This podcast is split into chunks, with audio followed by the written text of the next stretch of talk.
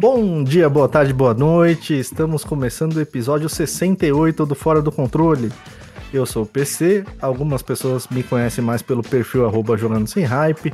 Hoje não estamos com o time completo, estamos desfalcados, mas seguimos aqui. Hoje vamos falar bastante de futuro. Então seguimos aqui com a nossa camisa 9. Fala, Gi. E aí, pessoal, tudo bem? Estou aqui aguardando o intancável quinto dia útil, né, que ainda não chegou, mas vai chegar em breve. Vamos embora aí para mais um episódio. Hoje, tu percebeu que ele chamou o camisa 9 em alusão a Wagner Love no Santos? Eu senti. Eu aí, senti, aí, aí. Eu senti. Aí. Tá querendo levar meu atacante, ele já não jogou hoje, a gente já perdeu por causa disso. Olha aí. Tá recebendo o DM do Santos ali. É. E estamos aqui com o nosso mago. Camisa 11, então. Camisa 11. Mago Lucena. Fala, Lucena. Eu estou feliz e triste ao mesmo tempo, né? Feliz porque eu continuo a minha jornada em Final Fantasy XVI. Estou quase com 70 horas, meu querido PC, no jogo. Ô, louco. Umas, algumas horinhas antes de entrarmos aqui, eu estava enfrentando o que eu acho ser o boss final. Derrotei, assim que eu derrotei, eu tive que pausar pra sair pra resolver o um negócio. Aí voltei, estou gravando. Estou gravando, mas Pausou minha... no meio da luta? Acabou a luta, acabou a luta, deu os spoilers da luta, pausei, rest mode. E vamos torcer pra energia não cair, pra não lutar de Parece novo. que Tá, tá ligado no pause aí. Tá. Cuidado pra ele não esquentar demais, né? É. Porque tem esse negócio aí. Você lembra, você lembra que o Lucena disse no grupo que ele ia demorar mais 15 minutinhos? Agora a gente Mas nem descobriu foi, o nem que foi. Bem que eu queria, bem que eu queria que os 15 minutinhos fossem isso. pego no Poxa pulo. vida. Os 15 minutinhos fossem isso, eu estava. Eu era o homem mais feliz do mundo. Não ia ser 15, ia ser 30, 40. Pera aí, vou só terminar essa, essa quest aqui. só É, essa é a quest quest final do Pior jogo. que ele foi pontual aí no- nos 15 minutos. Achou nos que, ia, 15 que ia dar pra matar o boss com 15 minutos, PC. né? Tancável. Tá Não dá, a não dá, build não do dá. pai tá muito boa, né? Tem que ter muita confiança na build pro, pro boss final ainda. tem- é, muita outro confiança. Nível, outro nível. Hoje. E hoje estamos desfalcados. Hoje o Flash não pôde gravar aqui com a gente por motivos de trabalho. No- o primo do Elon Musk, o nosso verificado, não pôde estar aqui com a gente hoje. Mas um abração aí pro Flash. O- tem um caneta azul, né? E tem um selo azul que é o nosso amigo Flash. Ai, meu Deus do céu. O verificado não está entre nós, mas um abração pro Flash. Episódio que vem ele tá por aí. E vamos que vamos. Aqueles recadinhos rápidos antes de começar. Se você ainda não é inscrito no podcast, se você ainda não segue o podcast, clica aí no botãozinho inscrever-se, clica no botãozinho seguir. Aproveita para dar nossa avaliação. Coloca aí cinco estrelinhas pra gente, por favor, é bem importante. A gente tá chegando ali nas 500 avaliações, quer dizer, estamos chegando não, a gente tá na jornada para as 500 avaliações, então dá essa moralzinha lá pra gente. Aproveita também para maratonar o podcast, a gente solta um episódio regular toda semana, religiosamente. Estejam quantos integrantes tiverem, a gente solta nosso episódio regular. Não falhamos há mais de um ano. Pô, teve um dia que eu fiquei com medo de ser só eu. Eu acho que o PC lembra. Que foi o episódio de Star Wars, que o PC tava doente. Cara, Ninguém é, podia. O então, Luciano já tinha a skin dele sozinho, né? Já, já. Eu já tinha. Spoiler do, do episódio. Era a foto dele, a fotinha dele sozinho. Era. Aquele dia, eu, aquele dia eu atravessei a cidade. Eu não ia conseguir, não ia conseguir mesmo. Mas aí a hora que eu vi que o Luciano ia, ia sozinho, eu falei, não, não, deixa, eu- deixa eu salvar uma. Eu ia ter que bater o escanteio e ir pra área e dar de cabeça, né? Mas deu tudo certo. Deu bom, Aliás, deu bom episódio, ótimo episódio. Já aproveitando, maratona então os episódios aí do podcast. Tem episódio regular toda semana, tem uma série de episódios extras. O Flash fez vários, de- vários deles em modo single player ali da franquia Souls, então tem episódio de Dark Souls, tem episódio de Elden Ring, tem episódio de Bloodborne, Sekiro. Tem uma, uma série de outros temas também, tem episódio falando do universo de Diablo, esse eu fiz com o Alan, aliás, um abração para o nosso amigo Alan. Tem também sobre Zelda e no futuro, um futuro bem breve, teremos episódios extras de outros temas. Eu sei que tem um do Final Fantasy, eu, te, eu sei que tem a segunda edição de um, de um especial o, o que PC, rolou ano passado. Tu falou Final Fantasy? Meu celular apitou agora. Eu acho que eu vou ter que refazer a luta, porque saiu. Saiu um patch de atualização do jogo. Baixou sozinho. Eu tô com medo dele instalar sozinho também. Se ele instalar sozinho, eu vou ter que refazer a luta. Saiu, ó, informação então, enquanto gravamos, saiu o patch 1.03, que adiciona as seguintes coisas. São poucas coisas que, que adiciona, então dá pra falar rápido. Você pode desligar o motion blur, que você não podia antes, né? Que é aquele negocinho quando você mexe a câmera, fica um borrão na tela. Tem gente que não gosta, tem gente que gosta, então se incomoda, você pode tirar. Pode tem um novo layout de botões. Tem três por padrão. Tem um quarto. Chegou um quarto agora. Hum, então, hum. vai que o quarto é melhor para você. E dá para desabilitar também a habilidade que a câmera tem de autocentralizar, né? Ela se centraliza sozinha quando você mexe o personagem. Então, essas três coisinhas novas chegaram nesse patch e pode ter feito com que eu lute novamente contra o boss final. Poxa, mas ele atualizou sozinho, né? Não dá nem tempo é, de, de tu tirar a, a internet, sei lá. Chegou a notificação aqui, download concluído. Mas, mas, vocês tiram, gente. Eu deixo, eu deixo atualizado, deixo atualizado. Eu nunca tive problema não, sempre com isso. Deixo, não, sempre mas deixo se você também. deixar no meio da luta, nesse, nesse caso ah, aí, for, for alguma coisa que você tá pausado, é torcer, né? Gente. Mas eu nunca tirei também a atualização. É torcer pra não ter instalado, só ter baixado. Só baixa e instala depois. Tem tempo pra instalar. Pra, pra que instalar agora, né? Não precisa instalar agora.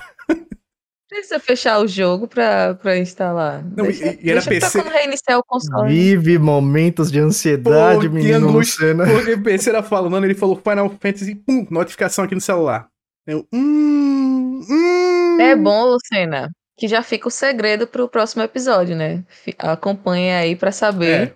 se Boa. Lucena perdeu essa luta, se foi atualizado automaticamente ou se deu certo aí. Oremos, oremos. Boa, Gi, boa. Já, já, já segura a audiência para dois episódios. Cenas do próximo capítulo. E, gente, aproveita também, vai aí na descrição do episódio, tem lá as redes sociais de todos nós, inclusive do Flash. Então, se você não segue algum de nós, só clicar lá, seguir a gente. Tem o nosso canal de cortes do YouTube, o nosso Instagram, nosso Twitter e tem também a nossa Twitch. Então, se você Inclusive, ainda não PC, segue... próxima semana, canal de cortes mais forte e a Twitch de volta porque sexta-feira é a última sessão de fisioterapia do pai. Então, terei tempo livre suficiente para o nosso canalzinho de cortes voltar ativa fortemente. E a Twitch eu também terei condições físicas agora que as minhas patas estão funcionais. Agora o homem voltou de vez do departamento médico, voltou, voltou para jogo. gente, vamos falar de futuro hoje. E a gente vai falar de futuro Vem aí um PlayStation 5 Slim, provavelmente, né? Vem um, uma continuação do Nintendo Switch, seja lá o Nintendo Switch Pro, o Nintendo Switch 2 ou qualquer outro nome que a Nintendo dê. Nintendo Mas Switch, gente, o inimigo eu... agora é outro, vai ser o nome. Exato. e eu preciso aproveitar que o núcleo futebolístico do podcast está reunido aqui para perguntar sobre Fernando Diniz ah, na seleção, não, gente. Não, não faça essa pergunta. não!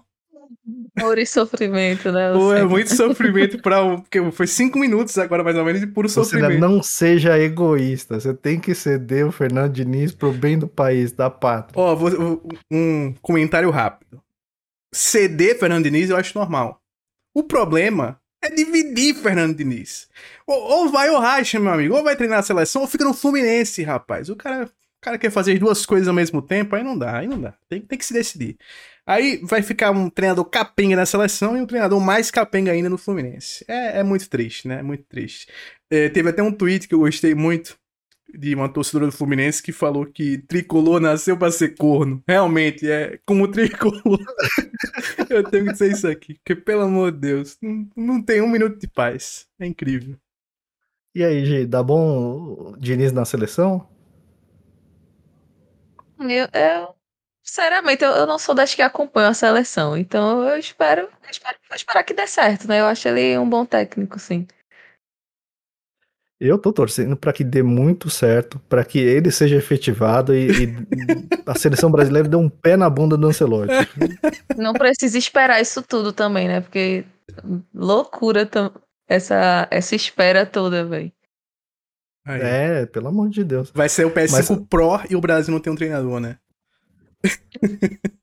Mas eu gostei muito dos memes, cara. Os memes, os memes foram demais. Colocaram lá Brasil e Gana, 8 a 0 Brasil. Brasil e, e Croácia, 5 a 0 Brasil. Brasil e Itália, 4 a 1 pro Brasil.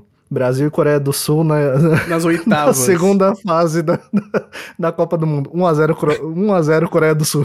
Perfeito, perfeito. É isso. O dinizismo vai dar certo, vai dar certo. Mas agora sim, voltando para o nosso assunto principal, voltando para videogames. Teve um boato bem forte, um rumor bem forte sobre uma, uma versão do PS. Uma nova versão do PS5, né? Uma versão Slim do PS5. Esse rumor, é, ele já vinha assim do. Tra... Já havia um rumor de uma nova versão do PS5 há algum tempo, né? A Insider Gaming tinha, tinha falado já há alguns meses que, que existia um novo, uma nova versão de PS5 sendo, sendo desenvolvida e que teria um lançamento em setembro desse ano, inclusive, né? É, talvez até por esse rumor tenham adiado alguma coisa, jogado um pouquinho mais para frente. A gente não viu nada disso no showcase, não tem nada anunciado, pelo menos por enquanto, e setembro tá pertinho, né? Não, não tá tão longe assim. É, dessa vez o rumor veio de documentos da Microsoft, né? Eles estão naquele processo interminável e intancável de aquisição da Activision Blizzard. E agora eles estão ali na Federal Trade Commission. Tá lá uma batalha, vazaram vários documentos desse, desse julgamento, né? Algumas coisas bem interessantes, bem legais de acompanhar. Eu não consegui ver tudo, porque realmente vazou, vazou um monte de coisa. Mas um desses documentos apontava é, esse documento é da Microsoft, tá? Não é da Sony. Apontava que existia uma intenção da Sony de lançar um PlayStation Slim, um PlayStation 5 Slim por cerca de 400 dólares e um portátil por cerca de 300 dólares, os dois em 2023. O portátil a gente viu ali no, no, no showcase da Sony, né? Já, já mostraram o portátil. O PlayStation Slim ainda não tem nenhuma notícia oficial, né? Não tem nenhum, nenhuma. A Sony não divulgou nada por enquanto. Eu acho que é bem possível, é bem provável que venha um, um PlayStation 5 Slim. Uh, passou aquela fase da escassez de chips, né? Passou aquela fase de você não encontrar o console para vender. A gente tem visto promoções cada vez mais agressivas no, no, no, preço dos consoles, né? Tanto da Microsoft como da Sony e da Nintendo. As três estão fazendo promoções mais agressivas.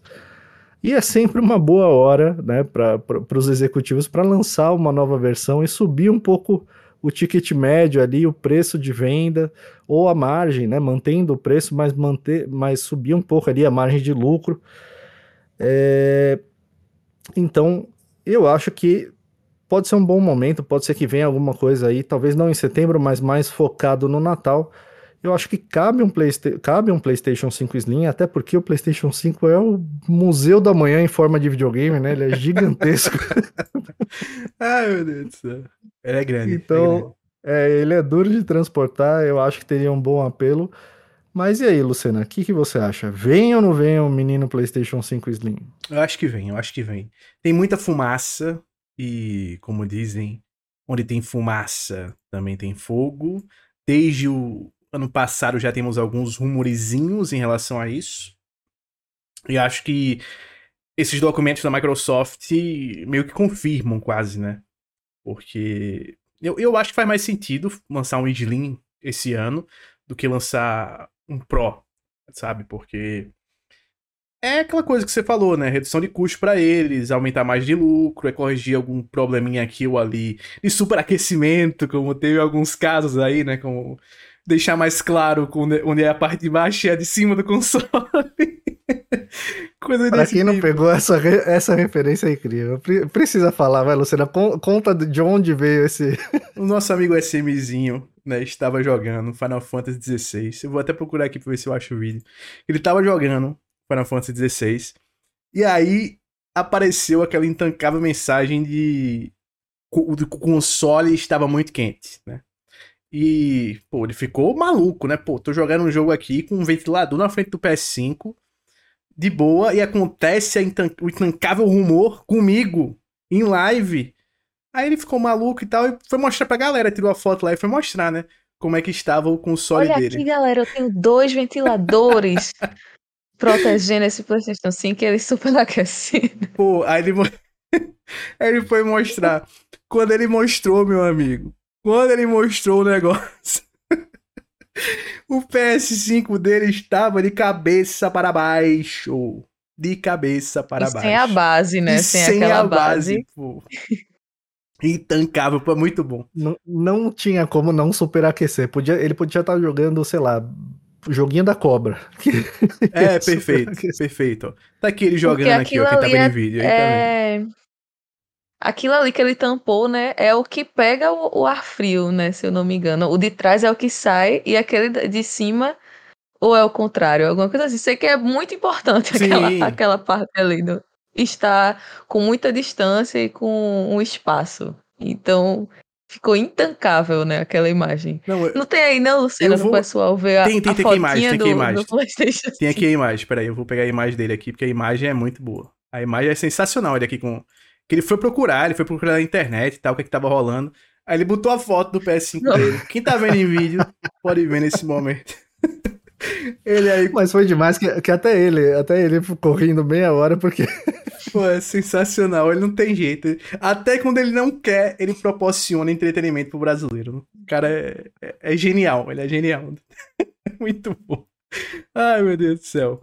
Mas então, eu acho que tá na hora do realmente do Slim, como se falou, até por tamanho, né? Porque o PlayStation 5 temos que falar que ele é um negocinho grande, ele é um, um certo trambolho. Pesado também, né? Muito Espero que. pesado. Provavelmente vai ser bem mais leve também. Eu também acho que vai ser mais leve, que ele vai ser mais leve, vai ter essa coisa toda. Pessoalmente, eu não troco. Assim, eu a minha torre está bem posicionada aqui, está funcionando. Em time que tá ganhando a gente não vai mexer. Então, eu não tenho incentivo para trocar. Mas eu acho que é bom para o mercado, para muita gente querendo comprou, deve chegar num preço um pouquinho mais barato, né? Ter aquele preço, preçozinho no grau. E eu acho que vai vai vender bem. Se, somente se, ele sair na época de Spider-Man 2. Se ele sai pertinho do Spider-Man 2, vende feito água no deserto. Vai vender pra caramba. Vai vender muito, muito, muito. Se sai depois, aí vai precisar ter algum outro jogo ali pra ajudar no, no marketing de vendas. Que eu acho que é importante pra qualquer console hoje em dia quando sai ter algum joguinho grande ali de lado pra ajudar a vender. Mas, né, é, eu acho que vai, vai dar bom. Agora, esse lance do portátil, esse portátil não me convence. Não me convence. Essa coisa dele de cloud e tal. Precisa sair, preciso ver a avaliação da galera, o preço, porque assim, é, a Microsoft acha que ele vai custar menos de 300 dólares, né? Não se dá pra saber. Pode ser um dólar, pode ser 300, né? Ou 299. mais ou menos na, na casa de 300 dólares, né? É alto, eu acho alto. Assim, se ele for um 250 at- até 300, eu acho muito alto. Porque 250 é um Switch. pô. E o Switch é um console, não é um, uma tela pra você jogar com um controlezinho, né? Então, o Slim eu acho que é um acerto. O console portátil continua achando uma bomba. E você, Gi, minha querida, eu quero saber o seguinte, Gi, PC. Se Gi já teve Slim ou se ela sempre foi do, dos trambolhão. Você vai do time trambolhão. Eu sempre fui do time trambolhão.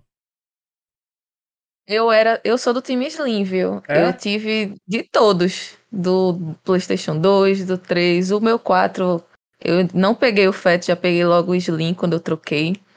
Agora o PlayStation 5 eu provavelmente não vou trocar, porque tem uma coisa que eu preciso confessar aqui que eu detesto vender coisas. Hum, Não, não tanto pelo por eu preciso do dinheiro, óbvio, mas eu detesto o processo de venda, sabe? Tipo, de você anunciar na LX, aí a pessoa ficar pechinchando o valor, oferecendo aí precisa pneu. encontrar a pessoa, é, trocando, oferecendo um papagaio em, em troca do É, seu PlayStation. Então, eu já penso nesse processo, aí eu já desisto. Só que eu acho o PlayStation 5 muito grande, gente. Eu troquei de a organização aqui do meu quarto, né? E eu precisei colocar ele deitado porque não tinha espaço para deixar em pé no, no meu novo móvel. Então, assim, eu vou ter que fazer um novo móvel para poder deixar ele em pé. Vou planejar, né? Tô desenhando já para planejar um novo móvel para colocar ele em pé.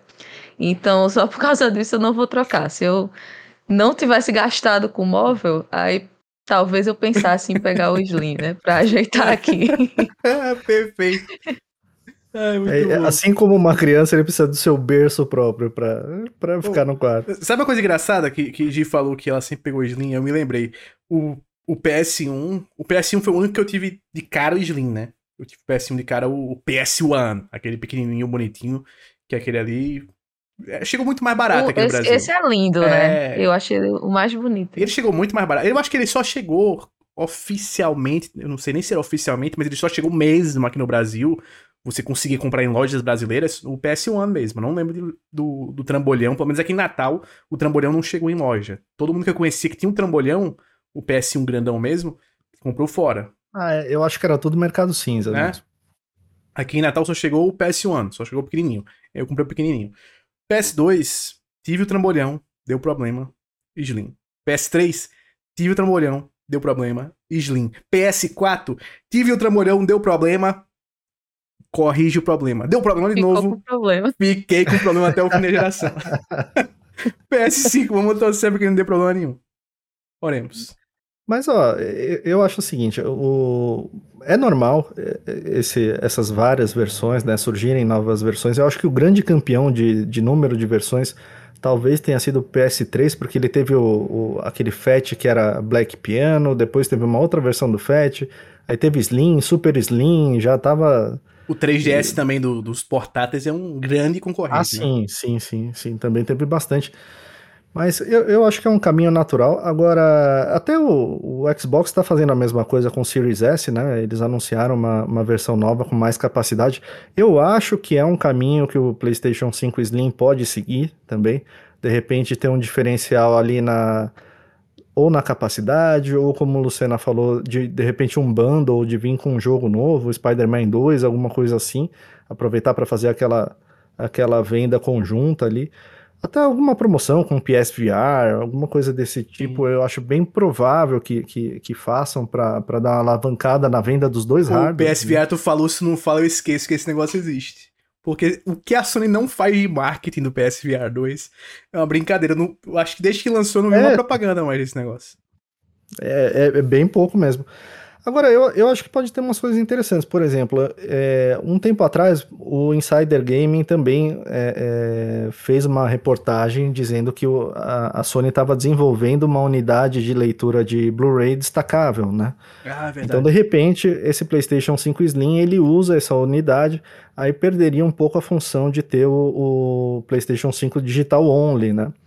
Então, eu, eu acho que tem, tem alguns caminhos por aí. Eu acho que é um caminho natural, mas eu, eu voto com os relatores aqui, eu voto com o pessoal. Eu, eu não faria troca, né? Eu acho que é uma coisa que vai interessar mais para quem não está na geração nova, para quem ainda está migrando, para quem ainda quer um, um videogame novo. É, e, e, gera uma série de coisas, né? Inclusive marketing espontâneo, né? A gente está falando disso aqui, tem uma série de reportagens falando disso, tem um monte de gente falando disso. Quando lançar, vai ter um milhão de unboxings diferentes.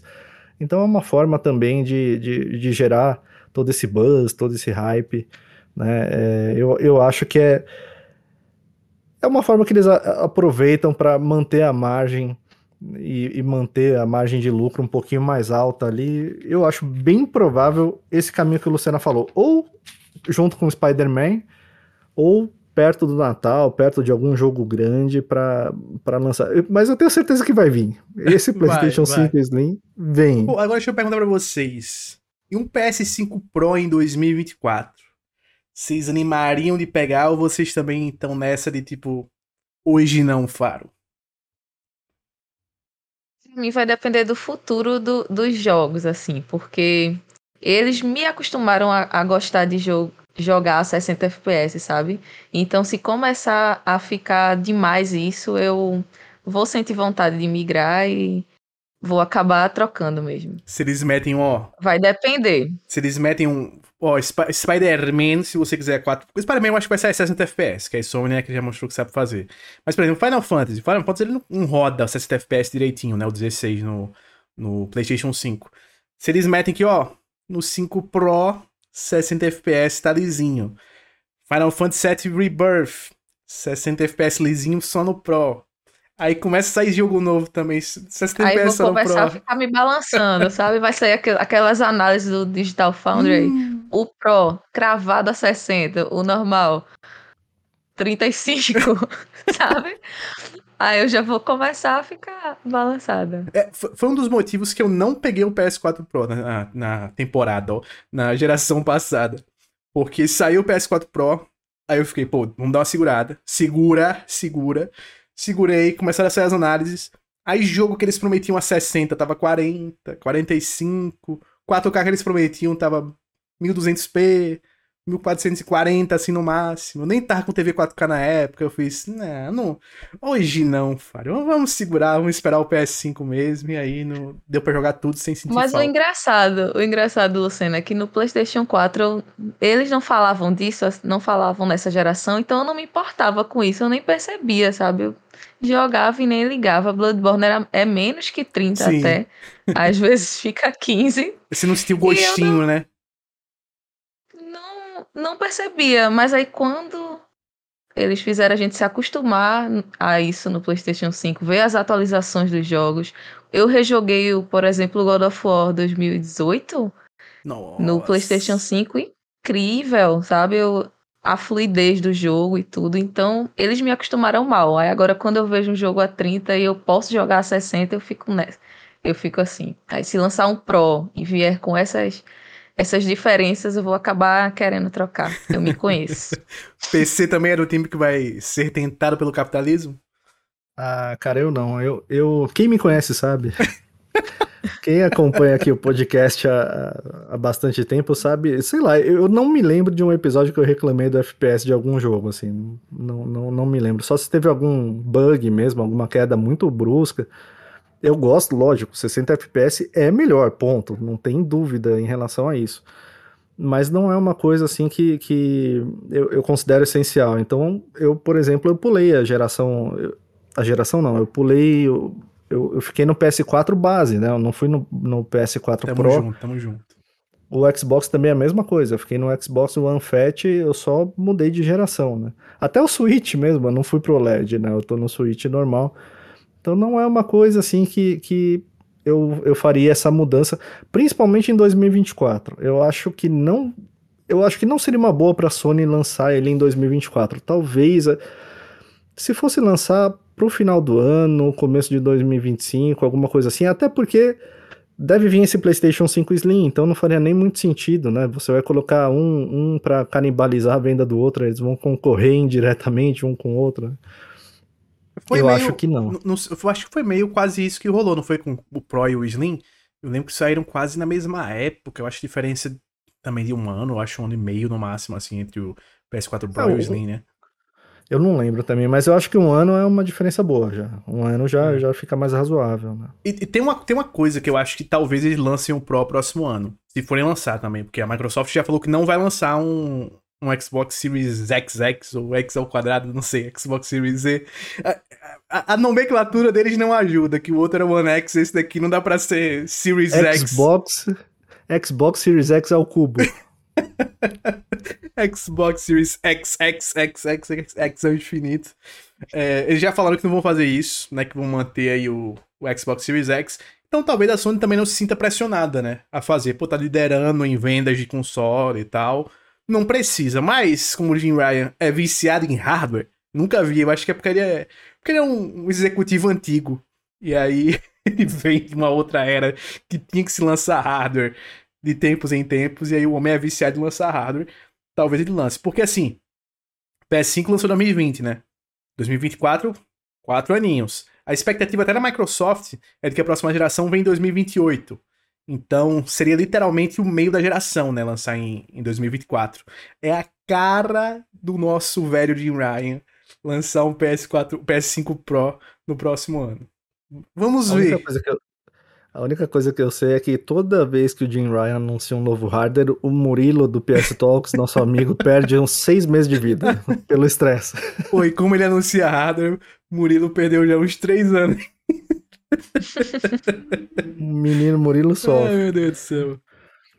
Agora sim, um hardware que a gente precisa ver, que precisa lançar, tá na hora de lançar, tá na hora de pelo menos a gente ter uma notícia que esse hardware tá em desenvolvimento e uma, uma data de lançamento. Surgiu de novo um rumor, dessa vez um rumor mais forte, não foi um rumor de Forchan ou de fontes obscuras. É, surgiu um rumor essa semana de que o, o na, na realidade, um, um leaker, uma pessoa que, que já tinha vazado o desenvolvimento de Metroid Dread, lá atrás, vazou que o Metroid Dread estava sendo feito por um estúdio espanhol, ele vazou dessa vez de que esse mesmo estúdio teria recebido um kit de desenvolvimento do, do, no, do novo Nintendo Switch, seja lá como ele vai chamar, Nintendo Switch 2, Nintendo Switch Pro, né? Uh, esse, esse rapaz é o Nash Widow. E como ele acertou o rumor passado, e como ele tem um relacionamento bom com, tanto com esse estúdio, até com, com o pessoal lá do Japão, a galera botou fé e teve um outro rumor também, né, o CEO da Activision Blizzard, em numa dessas, dessas audiências, conferências ali com, com a da aquisição da Activision, ele falou sobre o poder que teria esse novo console, que seria semelhante ao poder do PS4. Né? Então, é, é um rumor mais forte. O Nintendo Switch, o, o primeiro, a primeira versão dele foi lançada em 2017, ou seja, ele já está com seis anos, ano que vem vai para sete anos já de existência. Em 2019 lançaram o Switch Lite e em 2021 lançaram o OLED. Então, eu acho que anunciar alguma coisa esse ano para de repente também a mesma coisa, para virada do ano ou para época de Natal, eu acho que seria uma jogada boa da Nintendo. É, a gente tem visto. A Nintendo faz mágica com aquele hardware, né? É maravilhoso o que a Nintendo faz. Ela acabou de lançar o Zelda faz pouco tempo, o Zelda Tears of the Kingdom. O jogo é, é aclamado tecnicamente, é aclamado em todos os sentidos, público e crítica. Mas a gente vê várias vezes que o, que o Switch está cada vez com hardware mais defasado. Né? E, e, a galera quer um, um, quem, mesmo quem é fã da Nintendo, né, muita gente quer ver a Nintendo produzindo um hardware melhor, produzindo jogo com, uma capacidade menos apertada do que o Switch oferece hoje. É, e, gente, eu, eu cara, eu, eu tô muito afim de ver isso, né? Eu não sou daquele time, eu não acho que, que eu gostaria de ver um, um, um novo console da Nintendo com 4K, né? Mas eu não acho que isso é essencial. A Nintendo provou em todos esses anos que dá para fazer jogos incríveis sem precisar ter o, o hardware mais moderno, o máximo de tecnologia. Eu acho que eles vão apostar no sucesso do Switch, vão manter ali um console híbrido de, de tanto de mesa como portátil. E enfim, eu, eu acho que o que eles têm que fazer ali é melhorar, é manter a retrocompatibilidade, que a galera consiga usar os jogos do Switch, que ele rode os jogos do Switch nativamente, que não precise de um, de um serviço de assinatura ou comprar as licenças de novo, esse tipo de coisa. É, eu gostaria de ver um design que no futuro permitisse expandir a capacidade dele de processamento com dock. Né? Eu acho que isso faltou um pouquinho pro, pro Switch. Eu acho que se o Switch se fosse possível lançar um dock mais poderoso para o Switch, ele, ele talvez alongasse um pouquinho essa vida dele aí uns dois anos. E, enfim, mas eu queria saber de vocês, começando pelo Lucena. Lucena, o que, que você acha? Dessa vez a gente vai ver o Nintendo Switch 2, o inimigo agora é outro, ou ainda não? Hoje não, Márcio. Ah, eu acho que está na hora também. Eu acho que está na hora, eu acho que é iminente esse anúncio. É... Até porque eu acho que o Zelda, ele marca meio que o, a, a hora de fazer a transição. É tipo assim, ó. Tiramos o máximo aqui desse hardware com Zelda e com Xenoblade Chronicles 3. Que saiu a expansão também esse ano, assim, que é fenomenal. Que, os veículos na água são um negócio incrível nesse jogo. São, assim, sensacional, é sensacional. Esse jogo é fantástico. E eu acho que che chegou. Assim, deu o limite do, do hardware do, do Switch para as ambições dos estúdios da Nintendo que querem fazer projetos maiores. E se a gente quer alguma evolução técnica nova nos próximos jogos, tem que ser com hardware novo. Então acho que a hora é essa. Já entregaram muito, muito, muito nesses anos que o Switch está aí rolando. E acho que todo mundo ia ficar de boa saindo um novo Switch. Não é um console caro, né? O Switch ele não, desde o começo ele não foi um console caro. É um console, né? Isso a realidade norte-americana, né? Não falando da nossa, na nossa é tudo caro. Pra gente é tudo caro. Mas a realidade dos caras lá é um console num preço barato, não é? Não, comparado com o PlayStation 4 mesmo e Xbox One, é um console mais barato. E aí essa noticiazinha de que ele é tão poderoso quanto o PlayStation 4 ou o Xbox One, eu vejo como positivo. Por quê? E até o lance do 4K eu acho que pode rolar, mas não como as pessoas imaginavam.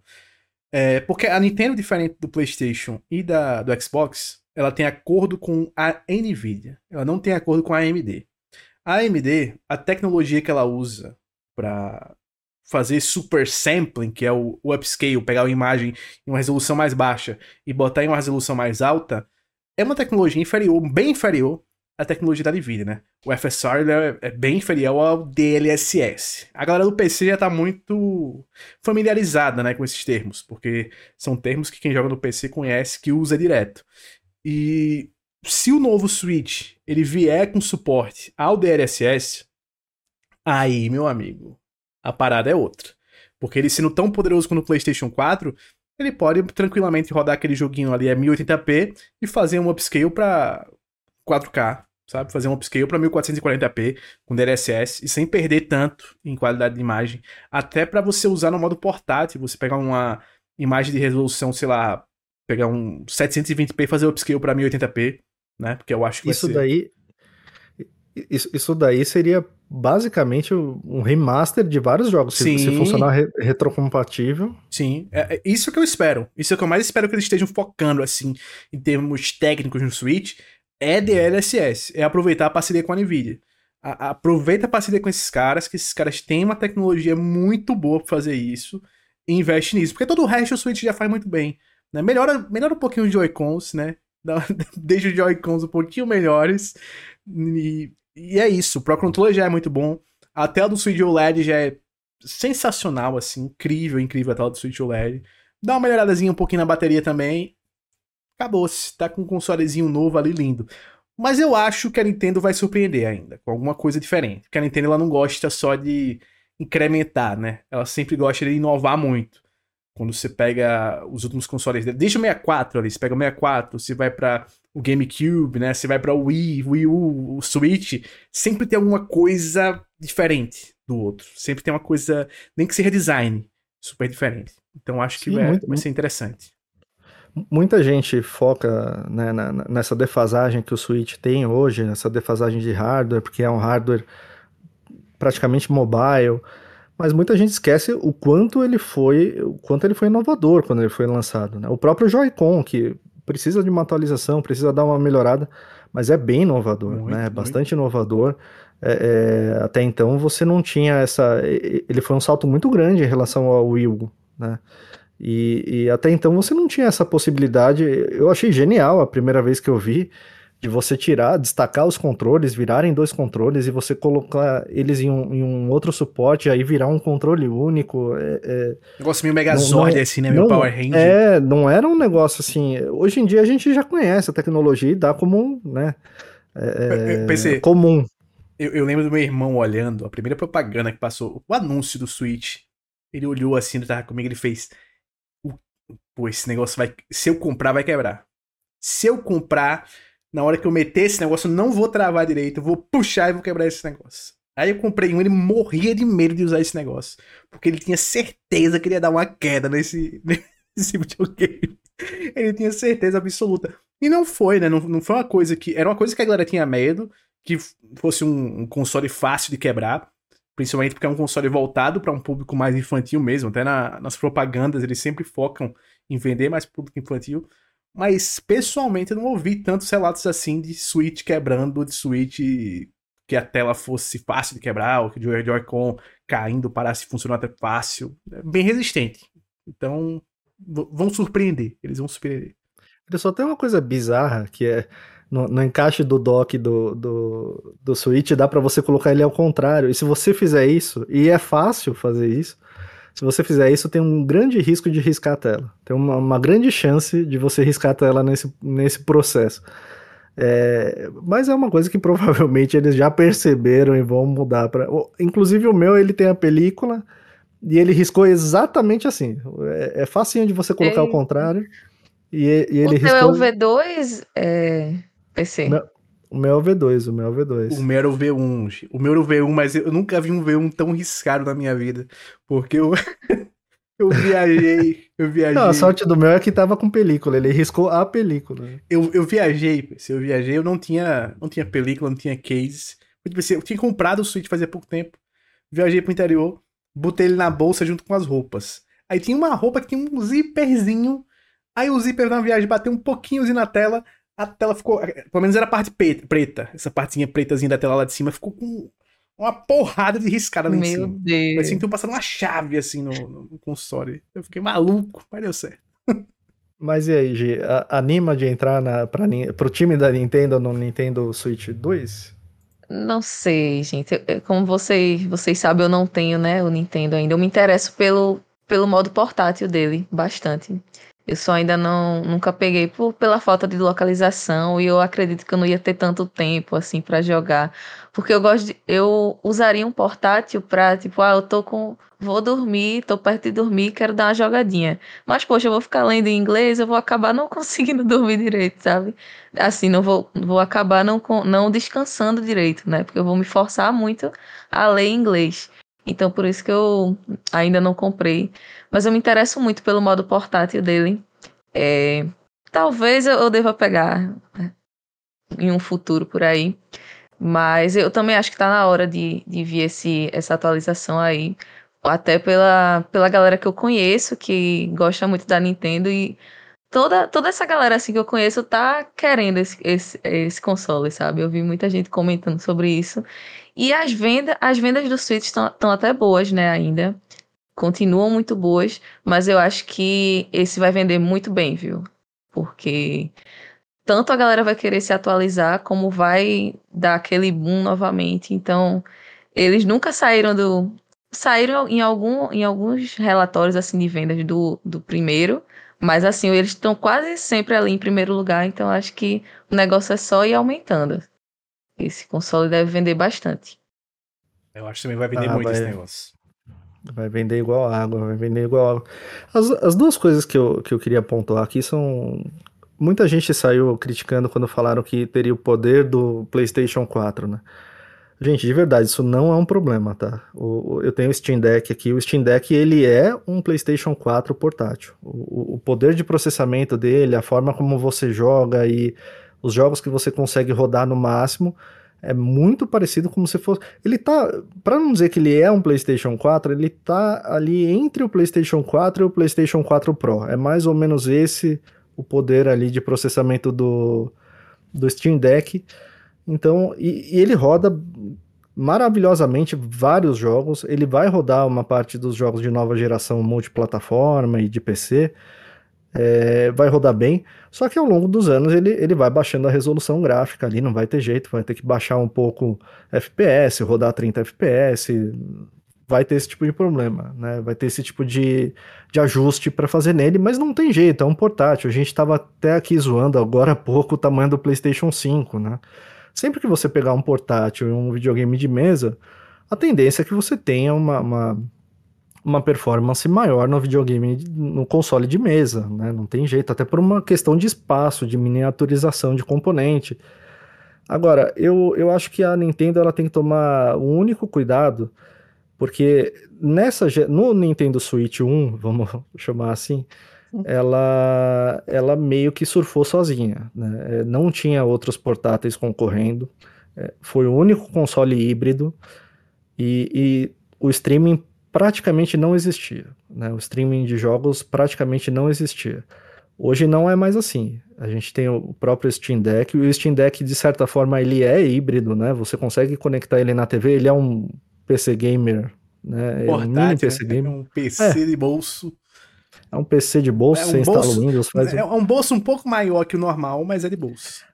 É um PC de pochete, É, perfeito. Tem que ser uma pochetona ainda pra caber ele, mas... Mas assim, eu, eu acho que tem que ser, ele tem que focar um pouquinho nesse lado de conectividade, a Nintendo precisa dar uma resposta em relação ao streaming, né? É- é- talvez não no lançamento dele, mas que ele seja preparado para enfrentar num futuro muito próximo uma concorrência cada vez maior de, de, de streaming. Pô, A inclusive, gente já PC, viu por- posso fazer uma pergunta pra você Até- rapidinho? Pode, manda bala. É, você tem, a- tem o Switch atualmente. Chegou a Netflix já no, no Switch, né? Ou ainda não? Cara, eu tenho quase certeza que sim. Né? Porque na época que eu peguei, era minha única, meu único problema com o console.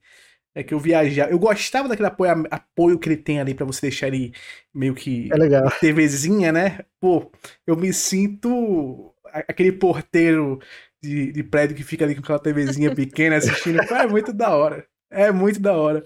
Deixar um futebolzinho rolando. Se ele. Inclusive, eles melhoraram isso no, no OLED, o apoio é Pô, melhor é ainda. muito melhor, muito melhor. Se eles tiverem com todos os apps nesse Switch 2 aí, botar um Star Plus, Disney, Plus, esse negócio tudinho, aí é pra fechar com chave de ouro. Se já tiver, melhor ainda, se já tiver no Switch agora. Porque como o meu eu vendi em 2020, então naquela época não tinha. Hoje já deve ter. É, Mas tem, tem que ter e- esse cuidado, essa conectividade maior e, e esse cuidado de enfrentar no futuro uma concorrência cada vez maior com xCloud. Vem aí provavelmente um, um serviço de streaming mais abrangente da própria Sony no- nos próximos anos. A gente já tem, por exemplo, a, a Logitech lançou um, um- um console que ele, um portátil que ele é baseado em streaming, né? Sim. Ele é baseado em, em rodar jogos na nuvem. Então, é esse o único cuidado, mas eu acho que a Nintendo vai nadar de braçada. É, Vai nadar de braçada. Ela, ela tá com uma fórmula muito, muito certinha com os estúdios dela de produzir exclusivos num, num tempo é, quase muito. metade do, tempo de desenvolvimento que, que as outras empresas têm levado. Ela faz double A assim a rodo, né? Jogos incríveis, jogos muito bons que, que a galera gosta. Então eu acho que vai dar bom. Tendo esse cuidado, eu não vejo nenhum tipo de problema de- desse, igual a galera saiu falando do poder do PS4. Eu acho que é uma coisa boa. Um, um PS4 de bolso, ele seria incrível. Pô, então, inclusive era meu sonho quando anunciaram esse novo portátil da, da Sony aí. Eu, pô, será que eles vão meter um Vita 2? Será que vai vir um PS4 assim de bolsa aí? Não. Streaming. Esperava um Vita 2, recebeu. Remote Play. Ai, meu Deus do céu. Até ele mesmo vai ser, de certa forma, um concorrente, um concorrente meio esquisito. É um concorrente meio esquisito, mas vai ser. Que é o- é o- Provavelmente. porque- Se um você, se você sair com, com o seu, seu aparelhinho lá do Remote Play e faltar energia na sua casa, deu já ruim, era, é. né? Ou alguém desligar Se assim a- sem querer. Se sua mãe estiver limpando lá e desligou sem querer, opa, Deu acabou. ruim. Deu Acabou ruim. seu, seu jogo. Deu ruim. É, é estranho, Tá é bom, muito fim- estranho. Fim de papo. Pinta o água. Mas até, até ele, cara, eu, eu tô querendo esperar pra ver um pouco melhor, porque não é possível. Não, não- a gente já entendeu alguma coisa errada. Não é deve ter alguma função que eles não souberam É, explicar. alguma- não é Não possível. é possível. Não, Jim Ryan não vai ser tão burro assim. Ele Não é é- possível, cara. Ai, meu Então, Deus do né? céu. Ô, ô, PC, É, é o primeiro portátil não portátil. deixa eu até puxar agora que você, você falou do, do lance do- dos estúdios da Nintendo. Teve um assunto que a gente não tinha botado nem na pauta, mas eu lembrei pra gente puxar agora rapidamente. Que vazou também nesses, nesses documentos aí da, da- do caso da Microsoft com da compra da Microsoft da Activision Blizzard King, o lance dos orçamentos de jogos que o PlayStation produziu, né? Aí saiu o nosso The Last of Us 2 ali, por exemplo, custando mais de 200 milhões de dólares e tal. Vocês chegaram a ver isso daí? Você chegou a ver, PC? Vi, cara, vi, vi sim. É é um, é um problema. Pra mim, eu, eu acho isso um problema, tá? Eu acho que esse, esse custo cada vez crescente de jogos AAA, é, tudo bem, tudo dá certo quando, quando dá lucro, né? O problema é que você vai subindo esse, esse cada vez mais esse sarrafo, esse patamar, esse orçamento de jogos. Também o God of War Ragnarok também foi, ficou acima dos 200 milhões no custo. E, e você vai criando um descompasso na indústria. Né? O, o tempo de desenvolvimento fica muito longo, a, a, aposta financeira, o risco acaba sendo muito longo. Para minimizar um pouco esse risco, eles ficam apostando cada vez mais em franquias já estabelecidas, né? Porque uma coisa é você gastar 200 milhões para desenvolver um God of War ou um The Last of Us, né? Uma marca já conhecida mundialmente. Outra coisa é você gastar mais ou menos esse valor, vamos dizer 150 milhões de dólares, numa franquia nova, né? Então você vai cada vez. É, é, e, e, fica, e fica muito ruim também em relação a outros estúdios, né? Estúdios que são independentes, estúdios até de médio porte, ou até grandes, cara. A gente vê aí a Ubisoft passando. passando é, é teve umas quedas no, no balanço, teve algumas dificuldades é meio A Square vendendo estúdio ocidental de Tomb Raider, Deus Ex. Hoje, hoje em dia, inclusive, eu comemoro essa venda. Viu? Na época eu fiquei triste. Hoje em dia eu comemoro porque a minha Square focou 100% em jogos japoneses. Onde devia. Pô, que sério jogo japonês bom que eu joguei ano passado pra cá. Coisa de maluco. Meu Deus do céu. Pode vender. É porque não tem mais para vender. Mas se tiver alguma coisa ocidental, vende, vende, Square, vende, vende, pode vender. Pode vender. Tudo, tudo que tiver ocidente aí escrito, você pode vender. Pode vender que fica no Oriente, que é a sua praia. Mas é, eu acho que é um problema que a gente está vendo em, em, várias indústrias e dentro do entretenimento, em, em vários segmentos, inclusive. Então você hum, pega verdade. lá, por exemplo, o filme Indiana Jones, né? Falou, Ele legal. Foi uma super, super produção e tá flopando Aí que tá, né? Ele tá indo bem, mas ele não tá indo bem o suficiente pro orçamento ah, que ele é, teve. tá longe, tá longe, assim, pra... E, e, não só ele, assim, se você pegar praticamente todos os lançamentos de verão, quase todos, floparam feio, assim. Mas a maioria também custando 200 milhões para começar, né? E aí o cara precisa fazer 500 milhões de dólares, 600 milhões de dólares para começar a se pagar. Aí nesse, é loucura. Nesse patamar, de, nesse patamar de desenvolvimento, é pelo menos 3 ou 4 milhões de unidades vendidas para pagar. Sim. Né, para começar a ter lucro. E não é, não é assim tão fácil vender essa quantidade. Sim, eu, eu acho que, que pro futuro também vai ser um negócio problemático. Gi, minha querida, como é que você vê esse negócio? Você vê assim 200 milhões para fazer The Last of Us e Horizon Forbidden West. É muito ou é pouco? Oh, eu concordo com o que vocês falaram e eu acho que também tem um pouco a ver com a, o tempo de desenvolvimento dos jogos, sabe? Porque teve até um debate recente sobre um dos diretores do God of War, não sei se foi o Corey. Ah, foi o Corey, foi que o Corey. ele falou que ele comentou sobre, sobre esse tempo, né, de se fazer um, um, um jogo. E isso também influenciou na, nessa sequência nórdica, né? Porque ele disse que um dos grandes motivos para não ser uma trilogia e ser apenas um, dois jogos foi justamente pelo tempo, porque seria muito tempo para acabar um, uma aventura de Kratos na, nessa, nessa mitologia, né? Tipo, muitos anos, né? De um jogo para outro e 13 ia ficar entre várias gerações. Então, acho que isso também tem um pouco, tem um pouco a ver com isso. Até tive, tivemos relatos de crunch, né, no, no The Last of Us Part 2, e ele já demorou um pouco para sair.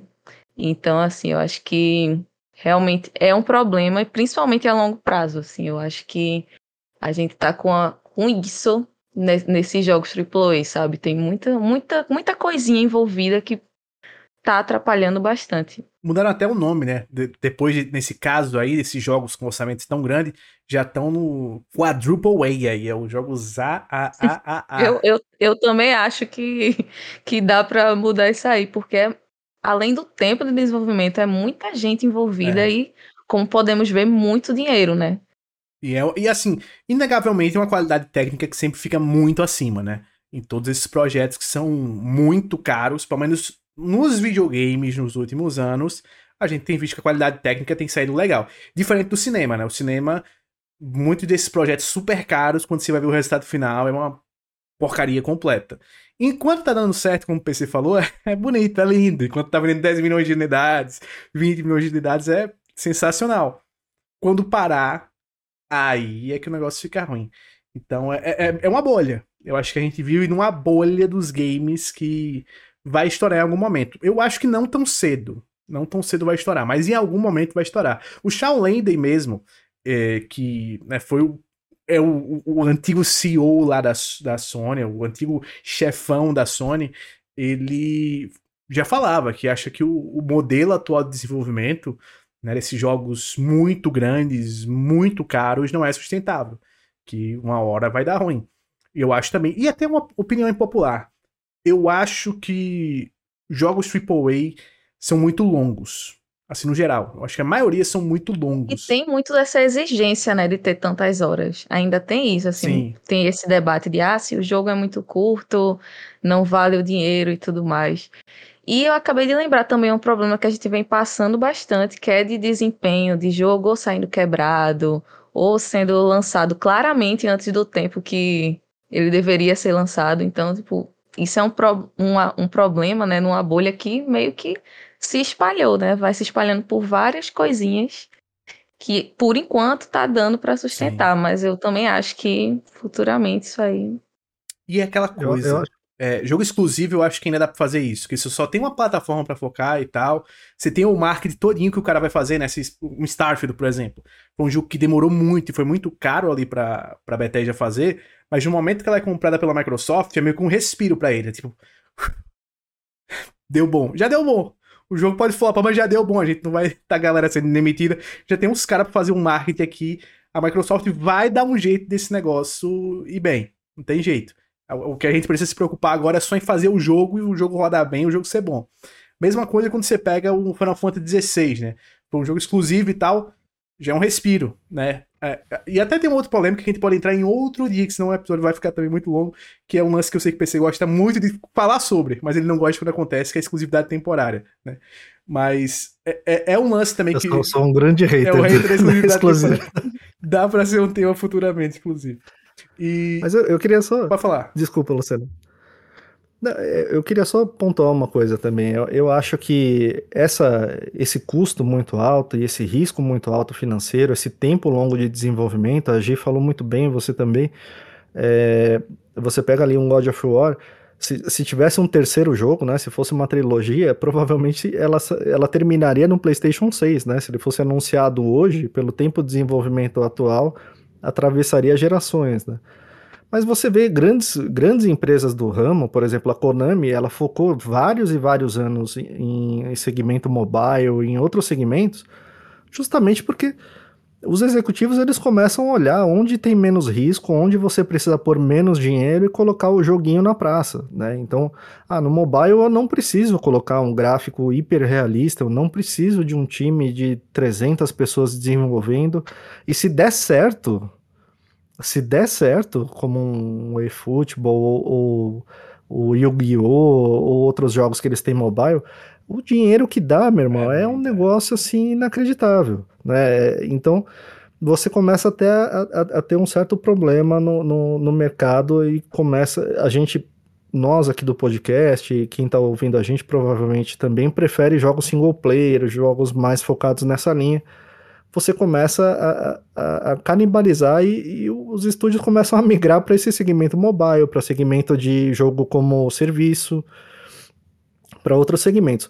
Uma, uma coisa que eu acho que po pode atenuar isso em partes é esse negócio do Game Pass, da PS Plus, dos planos por assinatura, do próprio Nintendo Online ou algum tipo de plano que a Nintendo faça no futuro porque pelo menos nessas assinaturas você tem aquela entrada de dinheiro é, é, mensal, aquela base de, assina de assinantes gigantesca, de milhões e milhões e milhões de pessoas, então tem um, um dinheiro entrando certo, né? Sim. Dá para Nintendo, ou a Sony, ou a Microsoft falar, não, eu vou alocar, sei lá, 5% da receita em novos jogos, vou alocar 10% em, em jogos third party, dá para fazer um planejamento melhor, né? Mas eu, eu vejo como muito preocupante. É, cara. perigoso. É... E, e, até que você falou desse negócio agora, eu lembrei é, da Netflix, né? No caso da Netflix. Que a Netflix, ela, ela, ela tem isso, né? Ela tem esse dinheiro, porque ela tem uma porrada de assinante do mundo todo. Ela, anos atrás, ela fazia muitas produções mais caras, mais robustas para chamar a galera. Só que ela mudou a estratégia quando começou a entrar concorrente para fazer muita produção, para fazer muita coisa, né? Para toda semana ter 5, 6 lançamentos. E aí automaticamente eles tiveram que diminuir a qualidade dos projetos porque eram projetos feitos com menos dinheiro, com menos dinheiro. E cada vez mais tá sendo projetos feitos com menos dinheiro. Então eles vão ter que correr nesse, nesse paradoxo aí. Vai, vai ter essa problemática aí no, no futuro muito grande. E até eu acho que dá para entender um pouco, um pouco só do nosso amigo Jim Ryan querer muito um jogo como serviço, quando a gente olha esses valores, né? Porque você olha um Genshin Impact. Genshin Impact não é um jogo caro. Os caras, a MiHoYo não, não gastou tanto grana assim com o Genshin Impact. E dá bilhões de lucro. Dá bilhões de lucro por ano. É um jogo como serviço. Dá bilhões de lucro por ano para os caras. A Sony com certeza quer encontrar uma galinha dos ovos de ouro, tal qual foi Fortnite para Epic, que permitiu a Epic disponibilizar Unreal de graça para todo mundo. E assim, quando a gente fala na Unreal Engine de graça, às vezes a gente pensa só em videogame, só em produção de jogos. Mas a Unreal Engine de graça e aberta do jeito que foi, revolucionou o cinema. O cinema foi revolucionado por essa abertura. Então, Fortnite saiu, né? Fortnite virou Battle Royale. Num, num dia decidiram transformar o Fortnite em Battle Royale. Anos depois, a indústria do cinema foi completamente revolucionada por isso por causa da Unreal. É esse tipo de efeito que os jogos como serviço podem ter, se forem usados da maneira certa. Se forem usados da maneira como a Konami usa, por exemplo, aí já não é muito legal, porque é só para lucrar, lucrar, lucrar.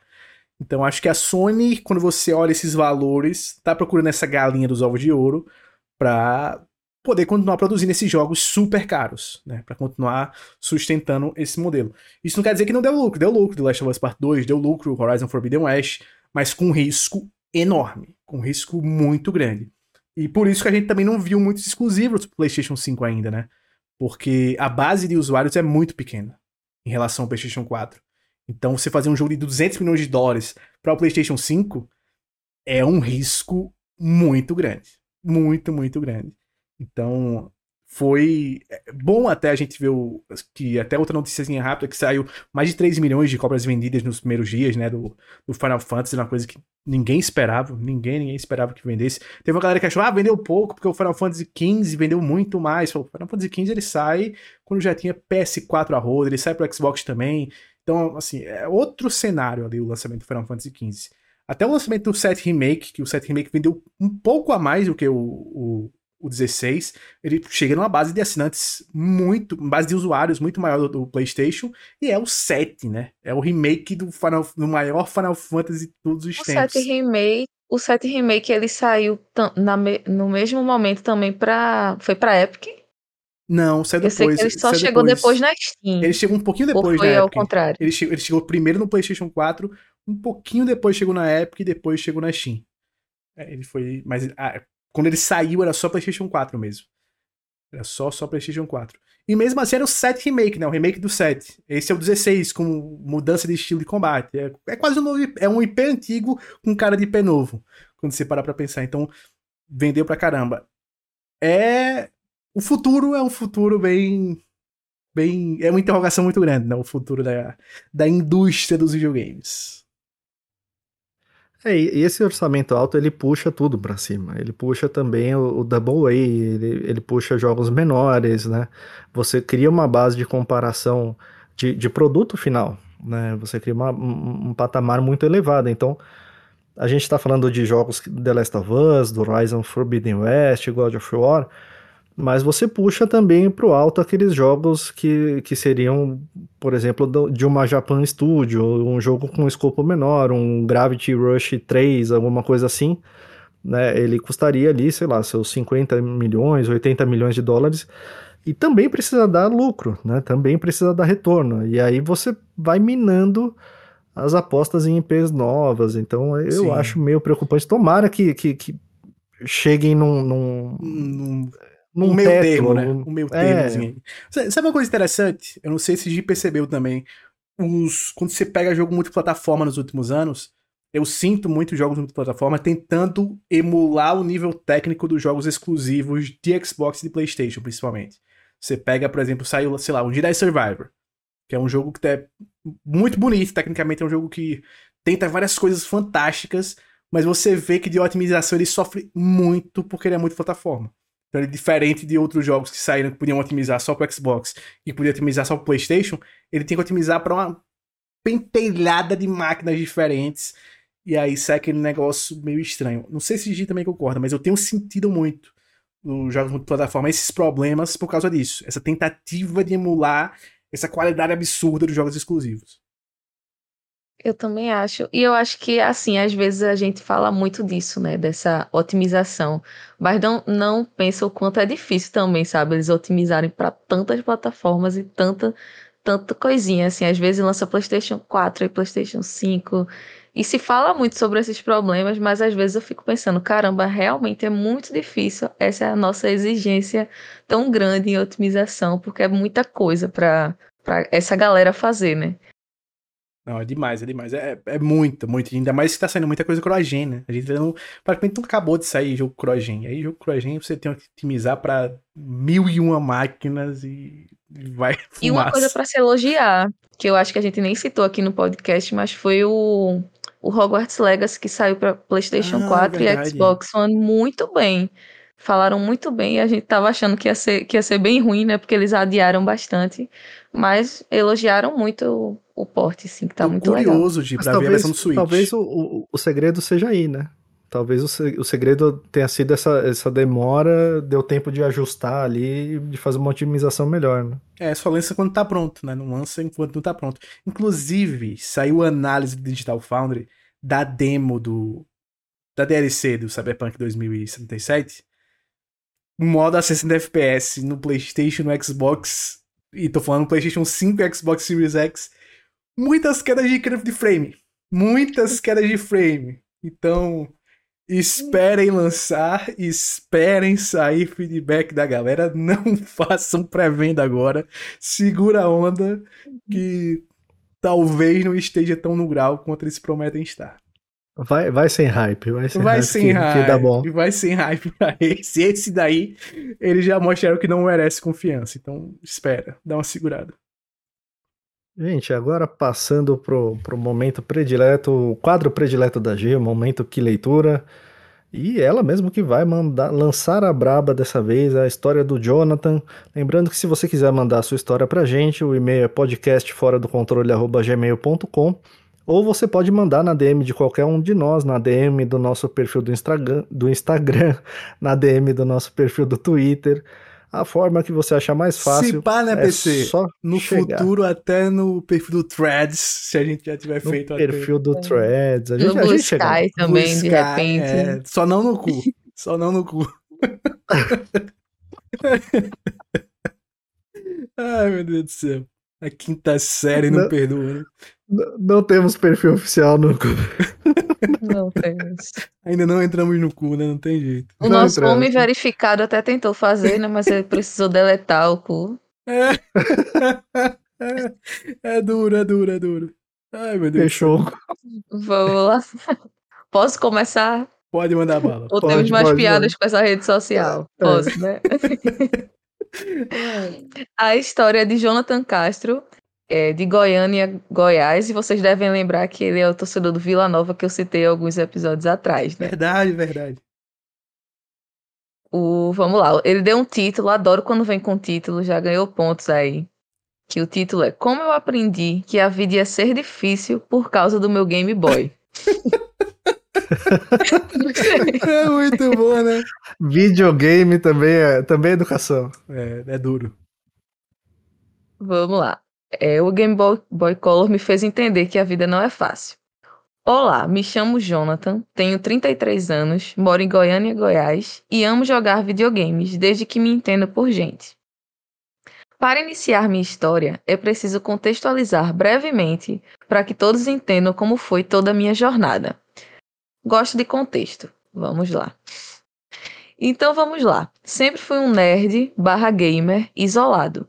Sou filho único de um casal que me adotou recém-nascido. Felizmente, Deus me deu o privilégio de ser escolhido por pais incríveis. Fomos uma família de classe média baixa que morou num bairro residencial em Goiânia. E apesar de ser filho único, dei a sorte de ter muitos amigos na minha rua. Contudo, durante minha infância, ser nerd não era descolado igual hoje. e por isso reitero que era isolado, porque na minha rua todos meus amigos só queriam jogar futebol, soltar pipa e jogar um pique-esconde ao anoitecer. Dito isso, minha relação com games foi mais tardia, porque meus pais não tinham condições de me dar um brinquedo caro como um console, e acabei me adaptando às brincadeiras do pessoal da rua. Eventualmente, meus pais me deixavam frequentar uma locadora com a companhia da minha mãe, porque na época, locadora para jogar, o famoso Taito ou Flipper, eu falei certo? Eu acho que é isso. Falou, falou. É Taito mesmo. Era lugar de maloqueiro. Pô, perfeito, perfeito. Cara, minha mãe falava a mesma coisa. E eu ia do mesmo jeito. Pô, foda-se, eu sou maloqueiro Não, não, não pode irmão. fliperama. Eu sou maloqueiro. Pô, quem não tinha um adesivozinho de bad boy era maluco, né? Ai, meu Deus do céu. Ai, meu Deus. Enfim, vida que segue, e felizmente estou aqui hoje para dizer que minha história começa ano, no ano de 1999. Um belo dia, me senti mal, fiquei com febre e descobri depois de ir ao médico que estava com sarampo. Nessa época, a vacinação contra sarampo ainda não tinha começado, e era um costume muito comum na minha família, na minha infância, que toda criança que pegasse alguma dessas doenças infantis, sarampo, cachumba e catapora, ficasse afastada da escola e dos amigos para não passar o vírus adiante. Pô, informação aqui, informação. Importante a- aqui a importante da vacinação também, né, É. galera? Se vacinem. Pô, Lembrando. se era informação, eu peguei catapora uma vez em minha vida. Me conhecendo como vocês me conhecem, vocês já sabem que não foi em período de aula, né? Foi nas férias. Estava viajando pelo Ceará, descobri que estava com catapora no meio da viagem. Que era um negócio incrível, assim, sensacional. Então fiquei a viagem toda com febre, com aquelas bolhas aparecendo pelo corpo, todas aquelas feridas. Cheguei em casa, passei mais sete dias com aquele negócio. Quando melhorei, voltaram-se as aulas. É uma, é uma Coisa sorte boa. incrível, assim. Coitado. Ah, Nas férias ficou doente e já. vo- Coitadinha. Era uma criança. Essa criança sofreu. Desumano, É desu- desumano. Pô, só- eu, entrar com um palavra. pedido de reposição de férias. pô, eu sofri mais do que Juliette. Ainda, pô, é só vocês pensarem que minha patinha quebrou no lançamento de Final Fantasy. Aí vocês veem como o universo é cruel comigo. Sabe o que eu acho que é isso, Gi? Eu acho que é porque eu não compartilho aquelas, aquelas correntes A corrente do Instagram. Instagram. Nunca. E- Sempre que eu Com vejo certeza. o desafio. Pô, se você não postar uma foto, você vai ter juro horrível. Pô, que, que tem um juro horrível, então? Que eu não vou compartilhar merda nenhuma aqui. E ele tá Eu sou insistindo assim nisso desde desde... 94, Luciana. desde o eu Orkut. É. não compartilho Desde- nunca. nunca também não. Nunca, nunca, nunca. nunca. Pô, odeio corrente, odeio, odeio corrente. Meu Deus do céu. Mas enfim. Mas vamos lá. Depois do diagnóstico, né, do nosso amigo Jonathan, minha mãe me falou que eu ia ter que ficar uma semana de repouso sem ir para aula e sem jogar bola com os meus amigos. Apesar de estar doente, ficar sem ir para aula é sempre bom. Perfeito, perfeito. Poder ver, poder ver os desenhos dos programas, programas matutinos era uma ostentação para todo mundo que estudava de manhã e nunca podia ver. Lembro-me que na segunda-feira acordei e tomei café, liguei a TV e coloquei no programa da Eliana na Record, aquele mesmo que tinha o Melocoton, Eliana e Alegria, e via falando que naquele dia ia estrear um desenho novo chamado Pokémon. Caraca, que Eu queria época pra ficar colocar um, um parêntese aqui, porque era muito bom mesmo assistir desenho de manhã. Você ia pra sala, né, com o, lençol da cama, não sei se vocês faziam isso. Eu ia pra sala, pegava o lençol da cama e ficava lá no sofá vendo o desenho. Foi a minha infância assim. E o, Você estudava à o tarde Luciano ia também? falar alguma coisa do Pokémon, né? Você- Eu estudei um, um momento à tarde. Pô, eu, eu, enquanto tinha a opção do turno vespertino, eu praticamente implorava para os meus pais me colocarem à tarde. Implorava, assim, me- por favor, pelo amor de Deus. E, e aí meu pai, ele, ele topava, porque como ele trabalhava, o início do turno dele era às 8 da manhã, e a aula era às 7, ele ganhava uma hora a mais de sono, né? Era uma hora a mais de sono que ele ganhava, então ele, ele preferiu que fosse à tarde mesmo. Até onde pôde, eu fui à tarde, então eu assistia todos os desenhos possíveis. Te- teve uma época teve uma época que tinha uma telazinha pequena aqui em casa que eu fazia multitela. Eu ficava com a tela Olá. um pouco maior na Gente. Globo, na TV Globinho, é a menor, TV Globinho. no SBT, pra esperar, assim, começar a Liga da Justiça, alguma coisa assim. Aí, opa, vamos trocar aqui, vamos... tro- Tinha que ter, tinha que ter. O multitela começou cedo na minha vida. Eu não tive essa sorte Eu de era da vocês, TV não. Glo... É porque, né? Mas eu era da TV Globinho também, viu? É, foi eu de... sei, né? É porque... né? É porque eu acho que. Mas, pegou etarismo. de Globinho? Eu, eu fiquei na dúvida agora. Não, sempre Você passou desenho, sempre passou desenho de manhã, mas eu estudava de manhã. Esse Ah. da Eliana, por exemplo, eu acho que era da, da, da minha época já. A Eliana tá. Eu acho que tinha- esse, esse é da sua época, porque eu não, eu não assistia Melocotão, não. Eu, eu sei o nome, mas eu não, não assistia.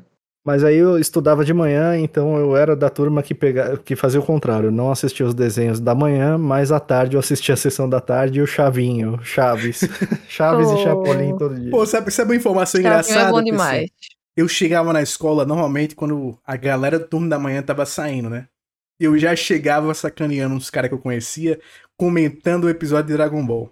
O puto perdeu hoje, otário. O que Goku fez foi brincadeira. Mas aí aparecia, né? No episódio de amanhã, Freeza morre. é desse jeito. É Era desse jeito. basicamente assim. Era incrível, muito bom. Muito boa essa época. Mas vamos lá, né, pra história. Um desenho novo chamado Pokémon. Na época sem internet e com um mundo bem diferente do que é hoje, eu não tinha a mínima ideia do que ia presenciar a estreia de uma das maiores franquias de entretenimento aqui no Brasil. Vocês já devem imaginar, minha cabeça explodiu podendo ver uma semana de Pokémon. Pegar esse sarampo e poder ver a estreia de Pokémon e de surpresa, rapaz, foi um privilégio, viu?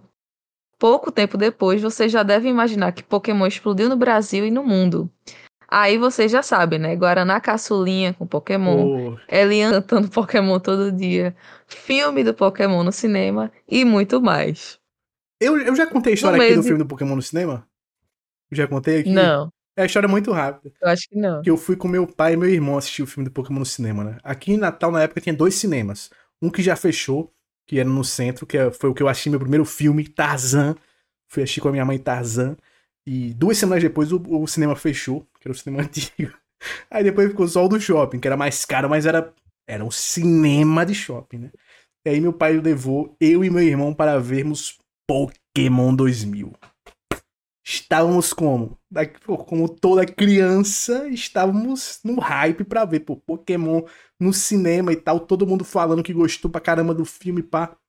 Chegou na hora, meu pai vai pra fila, vai comprar o ingresso, e ele volta com a carinha dizendo assim: Não tem ingresso pra Pokémon. Mas eu comprei pra outro filme. Aí eu Ai, meu perguntei: Deus. qual filme? Didi e a Luz Azul. e foi isso que a gente terminou assistindo. Didi e a Luz Azul. O lendário Didi O e a Luz Azul. intancável Didi. Não assisti Pokémon no cinema, porque não tinha ingresso. Mas assisti uma coisa muito melhor, que foi Didi e a Luz Azul. Então fica aqui esse comentário rápido. Há controvérsias, hein? Didi, a luz azul aí, eu não sei se é tudo isso aí, não. Gente, na toada que ele tá indo nessa história, ele tá quase recomendando pegar sarampo. Quase.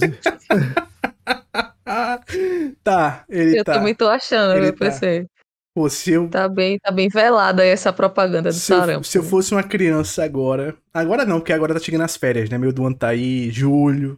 Alguns já podem estar de férias e não queiram sofrer com isso. Mas ali agosto, outubro. Outubro é um mês bom, assim, pra você pegar um sarampo. É um excelente mês pra pegar um sarampo. É um excelente mês. É um excelente mês, foi ótimo. Porque você né? já. em- Você pega no começo do mês, já emenda ali com o Dia das Crianças.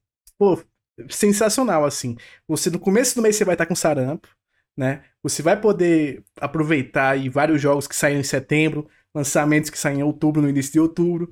E aí, na segunda semana, quando é do Dia das Crianças, você vai estar no grau, vai estar recuperado já do sarampo e vai ter aquele feriadozinho gostoso pra aproveitar aí, das Crianças. Então, início de outubro o mês, pra, é o momento ideal. O momento pede um sarampinho ali no início de, de outubro. Se Flash estivesse aqui, você ia ver, viu? É só porque o médico do podcast não está no programa. O médico. O médico Olha o que acontece. Faltou um programa, os caras estão recomendando sarampo. Recomendo o sarampo, eu Ai, peguei, é ai. muito bom. Ai, meu Deus do céu. Vamos lá, gente, pra gente não recomendar mais doenças aqui. Vamos parar no sarampo, né? No, no meio de toda essa febre. Ó, peraí, já vem outra doença. No meio de toda essa febre do Pokémon, acabei descobrindo a existência do Game Boy Color e do game do Pokémon. Na época, nem me passava pela cabeça que o anime era uma propaganda do jogo. Como tudo chega mais tarde no Brasil, sempre achei que o jogo veio depois. Depois de descobrir a possibilidade de que eu podia ser um mestre Pokémon, meu objetivo de vida passou a ser conseguir um Game Boy Color para jogar Pokémon. Eu conheço uma pessoa, Jorginho pode conseguir um, tá? O Jorginho, ele. Jorginho é, é fera, viu? Em Game É Boy. fera. Em GBA. Oh, Quem tá por dentro da lore do, do, do podcast sabe. sabe, Jorginho consegue.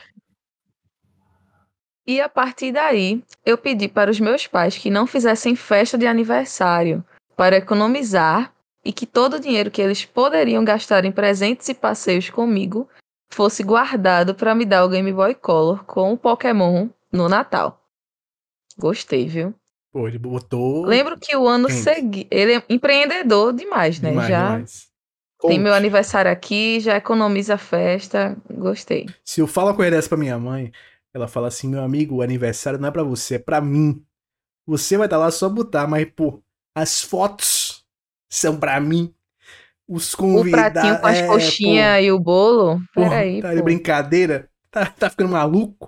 O cara do videogamezinho vai ter aniversário sim e vai ganhar cueca de presente esse ano, só por isso. Foi ganhar cueca e meia. Tu ganhava meia, Lucena? Ou era só cueca? eu ganhava mais cueca, assim, porque eu não. Eu gostava muito de usar tênis sem meia.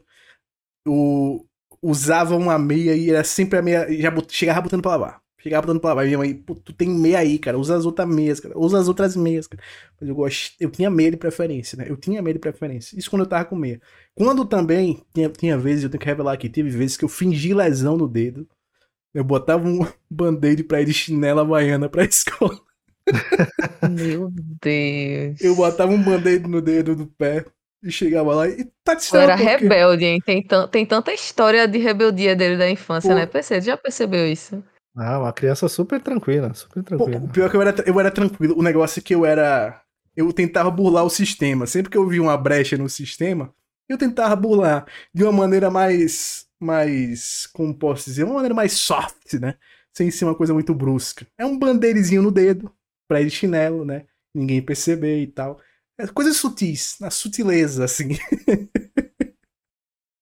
Mas vamos lá, vamos lá pra, pra história. É, que eu até me perdi aqui. Pokémon Lembra que no o ano Natal. seguinte. É, lembra que o ano seguinte. Lembro que o ano seguiu e toda vez que eu via a propaganda do Game Boy Color na TV ou em alguma revista, eu mostrava pro meu pai que era aquilo que ele tinha que comprar pra não ter erro. Porra, Consigo me lembrar. o risco de um Consigo me né? É, porque tinha, tinha esse risco, né? Muita gente pedia o PlayStation e recebia o PlayStation, então ele já... é, Esse menino é muito esperto. Eu tô, tô chocada com como ele era, Ele era esperto, gênio, ele sabe? era. Organizou pra não ter festa, saiu falando o ano inteiro pra não errar, tava Ô, ô, ô, focado Gi, no objetivo. Tu viu a história de uns gringos, faz um tempo já, que queriam viajar pra Salvador. Só que eles se confundiram e foram pra El Salvador. Não! Pois Meu teve, teve esse caso. Então, assim, ele fez certo. Ele fez certo. Sempre tem que Fica aí, confirmar. galera. Aprendam com o Jonathan, tá? Planejem as coisas. Enfim, vamos lá. É, consigo me lembrar vividamente de ver anúncios de um bundle do Game Boy Color que já vinha com Pokémon Yellow junto do console, que era todo amarelo, igual ao Pikachu. O Natal foi chegando e o grande dia começou. Na véspera de Natal, depois da escola, meu pai almoçando comigo e minha mãe falou: Hoje à tarde, vou tentar passar lá no camelódromo para comprar seu presente. Lembro claramente dele pegando o talão de cheques, pegar, pra chegar lá e pediam 30, 60, 90 brabo pra buscar meu, meu Game Boy com o meu jogo. Perfeito. Quando ele chegou, quando ele chegou, fui correndo para ver o presente e ele estava sem nada nas mãos. E quando indaguei sobre o que aconteceu, ele me disse que videogame era muito caro e que nós não tínhamos condições de comprar. Na época, o salário mínimo era de 151 reais. E o Game Boy com o jogo variava entre 200 a 250 nas lojas do mercado cinza que na época eram os lugares mais acessíveis para qualquer coisa relacionada a consoles. A desolação me abateu, a tristeza chegou e vi meu sonho de ser um mestre Pokémon e se afastando de mim.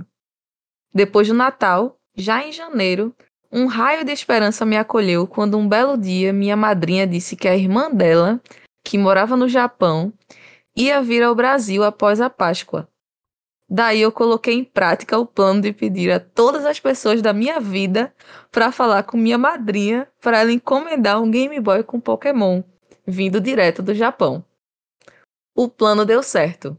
Aê. Quem não, não tem o vídeo e que não tá vendo, tem um monte de exclamação nesse o plano deu certo, né? Preferi enfatizar isso. Deu muito certo. Deu muito certo. E melhor ainda, descobri que comprando um Game Boy lá, convertendo o dinheiro ficava muito mais barato. Eu não me lembro de exatamente o valor, mas meu pai concordou e mandou trazer. Agora, senhores, é só sucesso, bastava esperar. Nesse meio tempo, eu comprei revistas, escrevi carta para Eliana falando que ia pegar todos os Pokémons no meu Game Boy. Acreditem, antes de existir o hype, eu vivi meu próprio hype que eu mesmo tinha criado. Ele é o senhor com hype, não tem jeito. Estava tudo perfeito, e o dia de receber meu sonhado Game Boy Color com o Pokémon estava chegando. Eu tinha explicado detalhadamente para minha madrinha o que era e como. Ah, eu, tô, eu já tô Ih, ficando triste rapaz. porque ele tá, tá, dando- tá enfatizando Ah, não, ela não tanto vai essa felicidade. do Ja- ela, ela não vai trazer Sabe errado o que que me veio na Por favor, não cabeça faça agora? isso. Me viu na cabeça aquele meme de Fred quando ele descobriu que o Neymar tinha se machucado na Copa de 2014. Que ele chega pro rebote e faz: Ei, rapaz, é sério isso? Sério isso. Pelo tom aqui eu já tô ficando triste, mas vamos lá. Eu tinha explicado detalhadamente para minha madrinha o que era e como era a encomenda, para não existir possibilidade de dar algo errado. No dia de receber meu Game Boy, me lembro de tudo estar mais colorido, os passarinhos estarem cantando com mais empolgação e tava tudo dando certo. Dá uma segurada. Chegando em casa da escola, Tu vai zicar. eu acho que foi isso, Ele né? Os passarinhos cantando zicou. Ele descobriu a zica nesse dia. Praticamente uma animação da Disney, né? Os passarinhos cantando. Eu saio de casa, rolou um musical no caminho. Aquele panfleto do, do- das Testemunhas de Jeová foi a, a vida dele nessa, nessa manhã. exato, exato, aquele lá. Exatamente. Ai, meu Deus. Aí, chegando em casa da escola, minha mãe me falou que minha madrinha tinha buscado já o Game Boy e que mais tarde ia deixar com ela para me entregar. No final da tarde, depois que voltei do futebol, minha mãe me mandou ir ao meu quarto e vi dois embrulhos na minha cama. Pensei, o Game Boy e o jogo. Mas uai, o jogo já devia vir junto com o Game Boy. Uma caixa só? Será que ela me deu outro jogo de presente além do Pokémon? Quando Aí- abri, Já começam as preocupações. Ele já, já viu o pacote antes de abrir, já pensou isso tudo, né? Quando abri, meu coração parou por um segundo. Ela não tinha me mandado um Game Boy Color. Ela me mandou um Game Boy Pocket verde. No momento, eu não me liguei no que significava a diferença de nome. No entanto, era meu Game Boy, então foda-se. Bastava abrir o jogo do Pokémon e jogar. Abri o papel do outro embrulho e não era Pokémon. Nesse Nossa. momento, eu perdi um tempo de vida. A tristeza, a tristeza e decepção foram tão grandes que um pedaço de mim morreu naquele momento.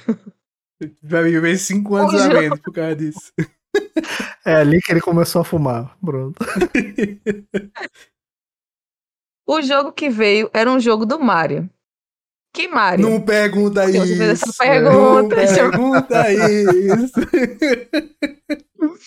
Ai, meu Deus. Mais especificamente, Super Mario Land. Ah, ainda bem. Mesmo triste, não era, não era aquele Não Mario, era o não. Era Super Mario, né? Mario Land, tá?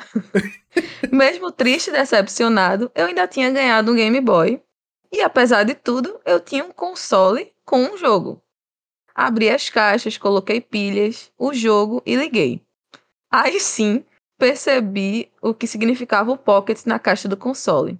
Ele era preto e branco. E hoje sei que ele era uma versão meio que slim do primeiro Game Boy Aí. clássico. Falando de console Slim, tema Olha aí, do olha. episódio, olha aí. Cara, Chamou Game Boy o teve tema. um milhão de versões. Teve, teve. Que tristeza, pessoal. Que tristeza. Que Mas a tristeza. história ainda não acabou. Meu Deus, tem mais Após dois meses. Espero que seja um pouquinho de alegria pro menino. Né? Porque ele já se conformou aqui com o Pocket, né? Espero que venha alguma coisa boa. Após dois meses do Game Boy em mãos e um rápido drop no Mario, meu Game Boy estava meio de lado e eu sem esperanças. Tentei ir nas lojas para comprar o, o Pokémon, mas no mercado cinza não tinha. E os jogos que tinham eram muito caros. Daí, quando eu estava no fundo do poço dos gamers desolados, o jogo virou. Um belo dia, uma aluna nova entrou na minha turma. Foi bem esquisito, porque normalmente os novatos entram no início do ano e às vezes após as férias de julho. Entretanto, ela entrou no meio de agosto, assim do nada. Ela não interagia com ninguém, tinha a cara meio amarrada e nem conversamos. Umas duas semanas depois, estou saindo de casa e por acaso a vejo entrando na casa que ficava duas casas depois da minha. E aí descobri que ela tinha se mudado para lá e morava com a avó. Aí passei a cumprimen- cumprimentar ela com oi e tchau, mas ainda assim não viramos amigos. Mais umas semanas se passaram, ela faltou alguns dias de aula e acabou que me pediu o caderno para copiar a matéria. Sarampo, Ela sarampo. ficou alguns dias com o meu caderno. Será que foi sarampo? Ela ficou alguns dias com o meu caderno e acabou que precisei dele para alguma coisa depois da aula. Ela morava do lado, então fui chamar no portão da casa dela para pedir o caderno. Ela veio me atender e estava com o precio- precioso e sonhado Game Boy Color na Caraca! mão. A menina foi enviada por Arceus, né? Ai, Caramba! já tentou fazer um escambo na hora, né? Não, eu- agora eu quero saber como é que eles que lá em Goiás. Pode ficar com o meu caderno e me dê esse Game Boy É. aí. Eu quero saber lá como em Goiás eles chamam alguém na porta, né? Porque na- na minha época de infância e adolescência aqui em Natal, se eu fosse chamar alguém na porta querendo um caderno, era, ei, boy! Ei, boy, meu caderno, boy! Bora! Aqui é bora, boy. Cadê? Cadê o caderno, boy? Vai comer as folhas? Demora essa. Aí, automaticamente, ele, ele continuou aqui, né? Automaticamente eu entrei em choque quando vi. Não falei nada naquele dia, mas na mesma semana levei o meu pra escola pra mostrar pra ela. Ela viu meu jogo do Mario e gostou. Depois de jogar um pouco, ela me disse que nem jogava o portátil dela, porque ele tinha só um jogo que não entendia nada e que não interessou. Hum, Aí pensei, eu já nem jogo mesmo. Vou emprestar a ela. Combinamos e no mesmo dia mais tarde fui na casa dela levar o jogo. Quando peguei o misterioso jogo que ela tinha, adivinhem qual era? Tchan tchan tchan. Era um pu- puta fucking Pokémon Blue. Olha aí, rapaz. Meu Deus do céu, É o impossível aconteceu! Os deuses do videogame operaram pra. Pô, bizarro, bizarro. Caramba, caramba, que loucura. Ele botou aqui, é tetra, amei. Ai, deixei o Mario com ela e vazei pra casa. Nunca, ele se mudou depois disso. Nunca mais encontrou essa menina. nunca mais, nunca mais. Fica com o Mario aí, seu otário. Naquele momento eu percebi que eu precisava mudar de endereço. Fui morar com minha madrinha por Ai. um tempo. Olha, aí ele, ele. Perguntei pra minha mãe se podia trocar meu Mario com ela pra sempre, se ela quisesse. E ela deixou. Joguei umas 5 horas seguidas e no outro dia cedo falei com ela e ela topou em ficar com o Mario Land. Eu não falei mais, eu não falei antes, mas o Pokémon dela era como é isso? Lê aí pra mim, Luciano. Que não... Que era É um Pokémon? pirata. É pirata. Pipipipichu é porque é pirata. Ah, entendi. E meu Mario original. Mas foda-se, é Pokémon. Perfeito, perfeito, perfeito, perfeito. Acordo, acordo fechado. Nessa não, lógica, Gi. fechado. Nessa lógica aí, Gi, foi que na infância eu troquei um deck de cartas piratas de Yu-Gi-Oh! por um deck original, porque eu cheguei pro cara, pô, aqui tem Exódia, pô. Dragão branco de olhos azuis. Teu deck tem no máximo o quê? Um mago negro. Olha que besteira. Meu deck é mais forte. Pega esse meu deck, que tem mais de 100 cartas, que eu fico com esse teu de 40. Ó, tu sai no lucro. Convenci o rapaz, cheguei em casa com um deck original. Caramba, o rei da negociação, viu? Tem que negociar. Fala, Eu não Jorginho. conhecia essa, Jorginho não conhecia essa expressão, gente, do como Eu é não conhecia pipi- também, não. O Pipipipichu? Pô, o Pipipipichu é pipi- clássico. eu não conhecia. Clássico, clássico, Caramba. clássico, clássico. Aí vamos lá. Acordo fechado, na hora do recreio, tarefas feitas e chegou a hora de jogar. Liguei o jogo e não tinha salvado, Meu progresso. Hum, Já tô sentindo, hein? fiquei confuso. Hoje já tô sentindo, sabe por quê? Porque Naquela- ele era pipi pipi, né? Nessa época, Pokémon Puta, Pirata tem- não, salvava. pra salvar. Não salvava. Não Eu lembro disso, lembro disso. Eita, meu Deus do céu, Essas fitas piratas Vamos não lá. tinha, não tinha bateria. É. não tinha- não salvava. Vamos lá. Fiquei confuso, achando que tinha feito algo errado. Mas iniciei novamente e foda-se, é Pokémon, né? Escolhi o Squirtle novamente e joguei até não aguentar mais. No outro dia fui jogar depois das minhas obrigações e não tinha salvado nada novamente. Fiquei preocupado e fiquei iniciando, salvando e religando o console. Aí descobri que meu cartucho do Pokémon Blue não estava salvando. E nesse momento que me dei conta que tinha fracassado mais uma vez, a tristeza tomou conta. Fiquei mais uns quatro dias tentando jogar mil, um K de vezes, mil vezes, né? Pra ver se funcionava e não funcionou. E aí minha mãe percebeu que tinha algo errado e me indagou. Expliquei o, o ocorrido e ela ficou com dó de mim. Meus pais não davam muito valor a videogames na época, porque no meu ciclo social ninguém tinha e também era muito caro para nossa família. E ela deu a ideia: será que dá para mandar pro concerto? Eu fiquei confuso, porque até então nunca tinha visto alguém falar que consertou um cartucho. Mas ela insistiu e me levou em uma loja do Mercado Cinza no final de semana. Expliquei o problema pro vendedor e ele sorriu. Nesse momento, a cor dos meus sonhos, a cor dos meus sonhos Retorno. retornou. tá sonhando Mesmo preto e tendo um branco. Game Boy. ah, entendi. Mesmo tendo um Game Boy preto e branco.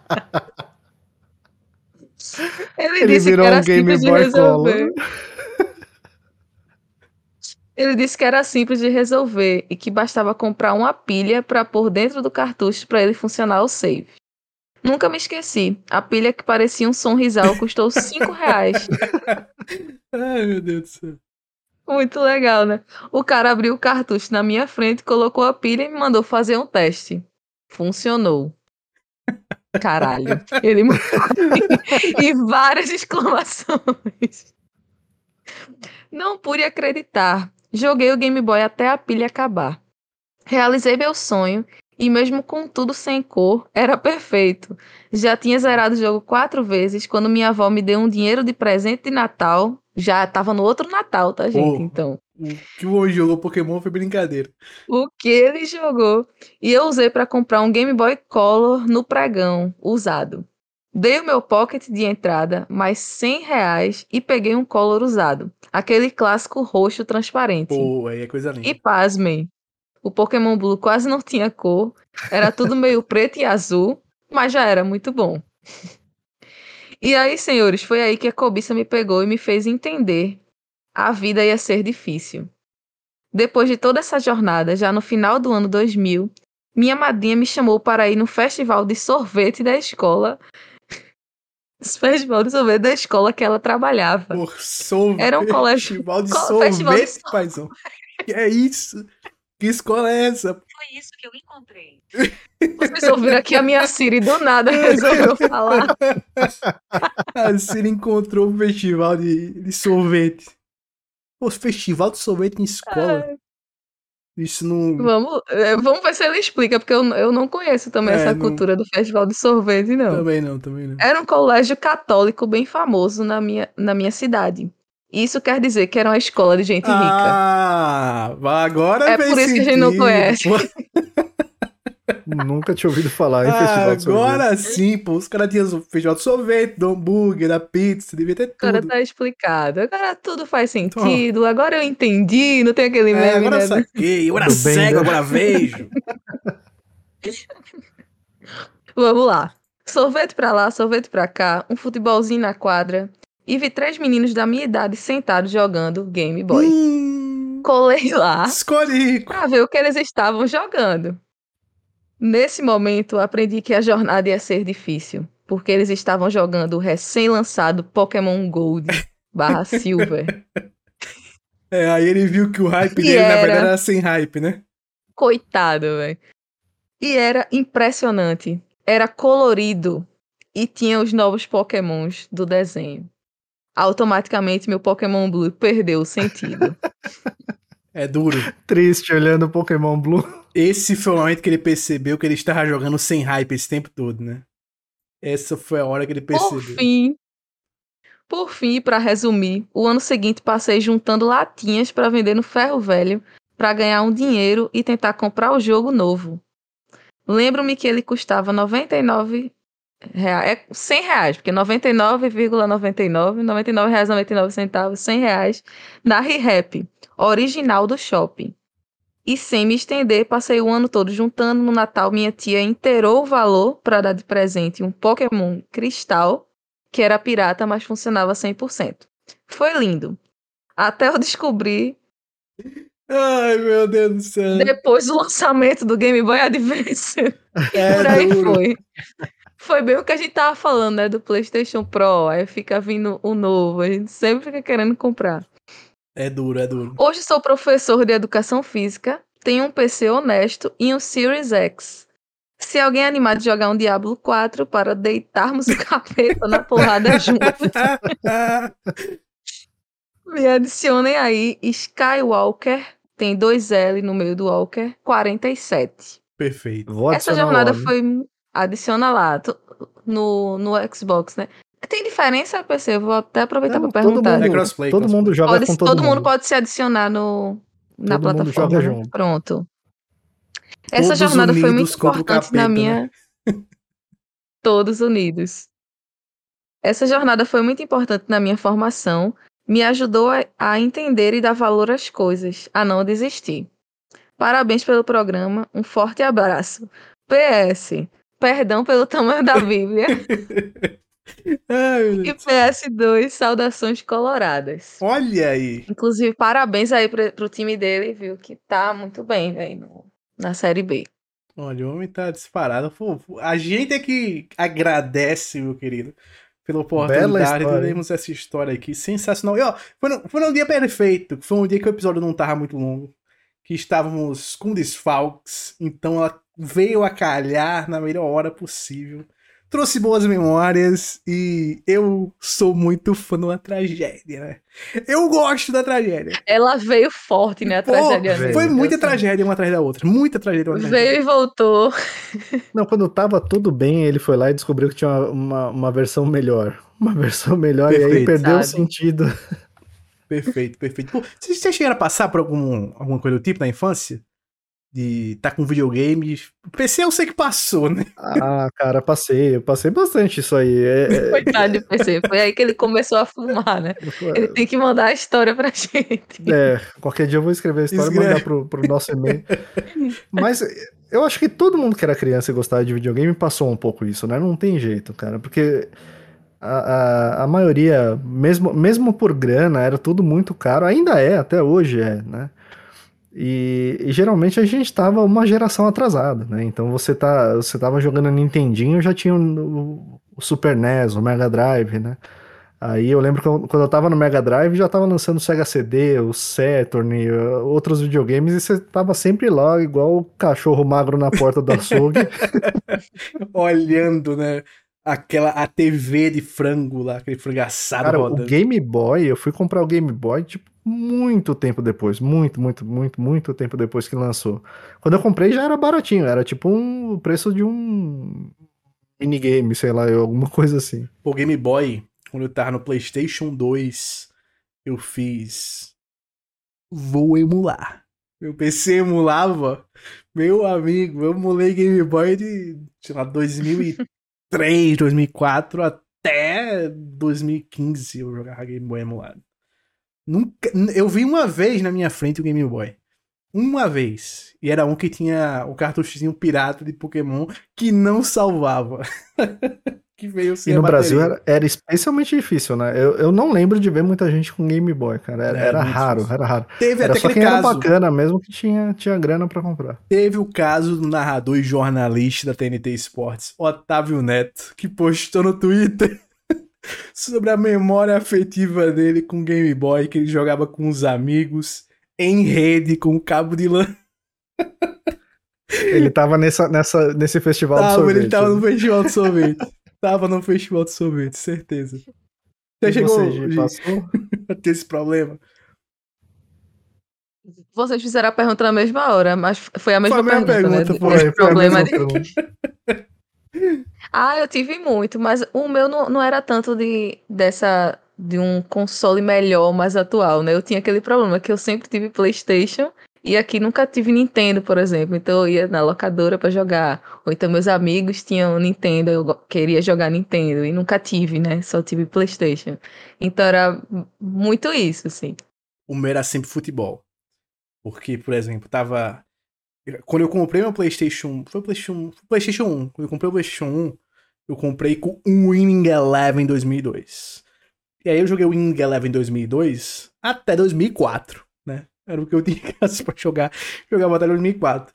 E eu vi os amigos na escola, via nas locadoras, o 2003, o 2004, o Brasileirão 2003, Brasileirão 2004 o Champions League 2003, é- é- era só isso que tinha por ali. E eu com o meu ali. E eu com o meu guerreiro, que só tinha. Que você tinha que liberar os times. Vocês, quem, quem jogou 2002, o Eleven 2002, lembra? Que era o Copa do Mundo, só vinha seleção. Você tinha que jogar um modo lá pra ir liberando os times. Você liberava um a um os times e não eram nem licenciados. Eram uns times com a bandeira tudo estranha. E aí você ia jogar lá o Real Madrid com as cores meio. meio que o PES até hoje é assim, né? O Football até hoje Sim. é assim, você vai jogar com Arsenal, é o Merseyside Red, esse, esse nome assim estranho. Que os caras até hoje não têm a licença. E era desse jeito. E eu, eu tinha mais essa tara pelo futebol. Que eu não tinha o futebol do ano. Quando eu comecei a ter futebol do ano, aí a, a vida mudou. Mas eu só fui começar a ter futebol do ano, acho que em 2012. Foi o primeiro ano que eu comprei o FIFA 2013. Aí depois de 2014, 2015, eu, pô.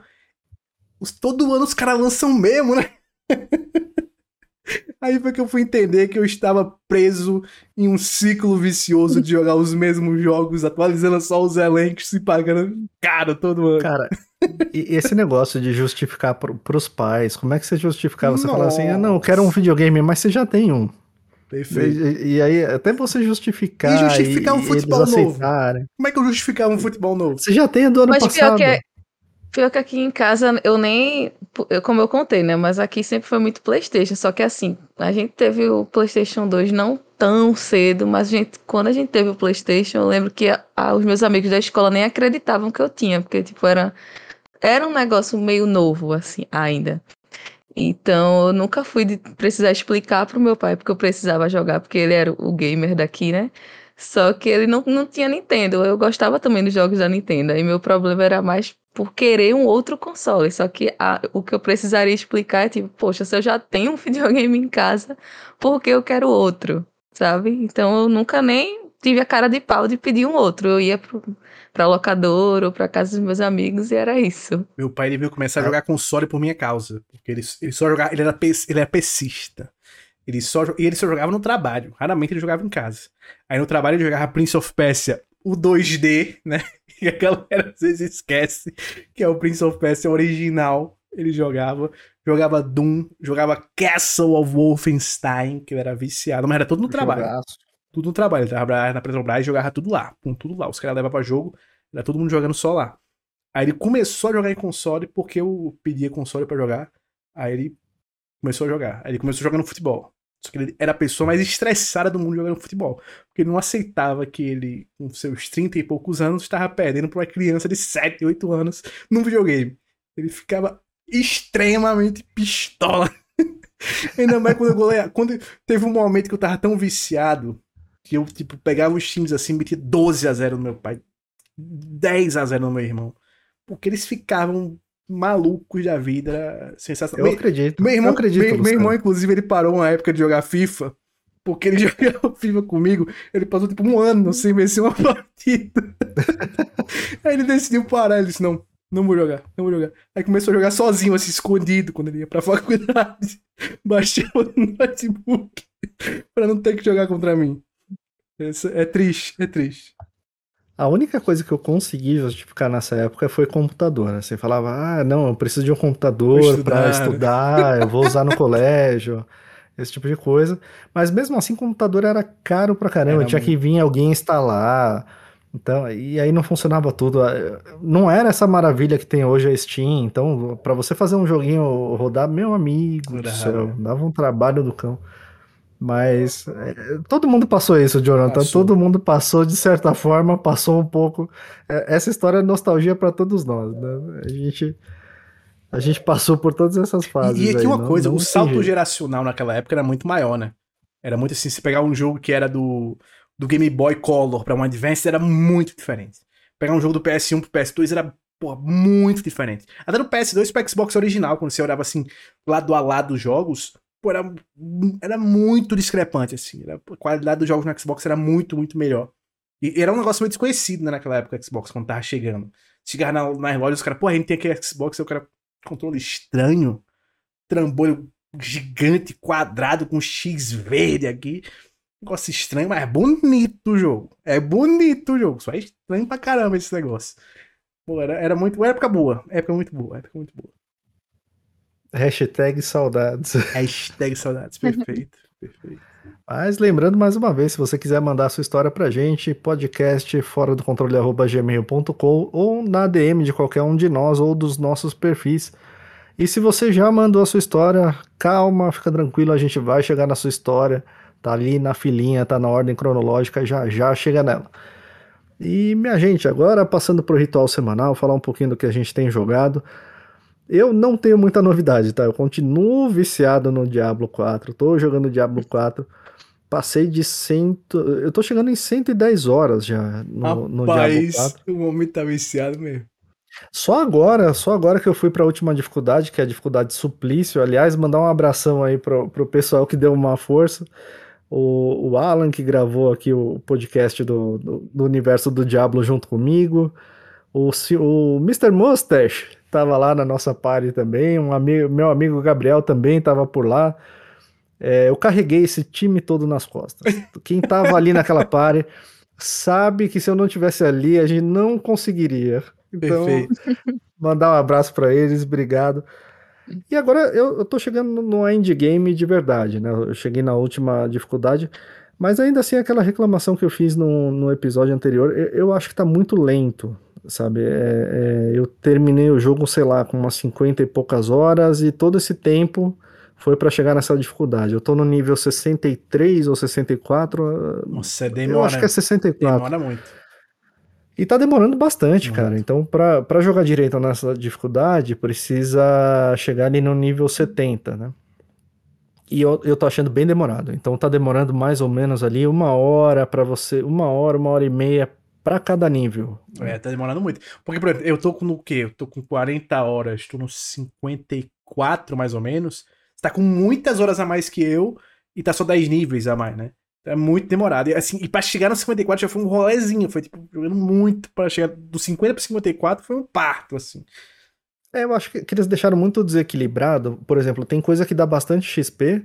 Então, é, é fazer as masmorras, pesadelo dá bastante XP.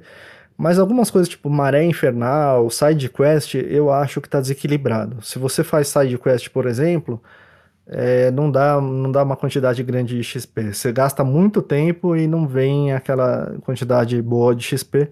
Então você acaba focando mais, apesar de você ter várias coisas para fazer no endgame, você acaba focando mais em uma para ganhar XP. Mas, cara, tô, eu continuo adorando o jogo, o jogo tá espetacular. Eu vou adicionar o Jonathan lá pra gente jogar junto também. Tem o nosso clã do Fora do Controle, então se você quer entrar num clã lá, procura o Fora do Controle. E escuta o nosso episódio extra aí do, Pô, é do universo do Diablo, que tá espetacular. É isso, minha gente. Eu, eu, ainda vou passar mais um tempinho falando de Diablo, mas. Vai ser, agora... que nem, vai ser que nem Flash com Elden Ring, né? Vai, vai. O que é que você tá jogando além do Diablo?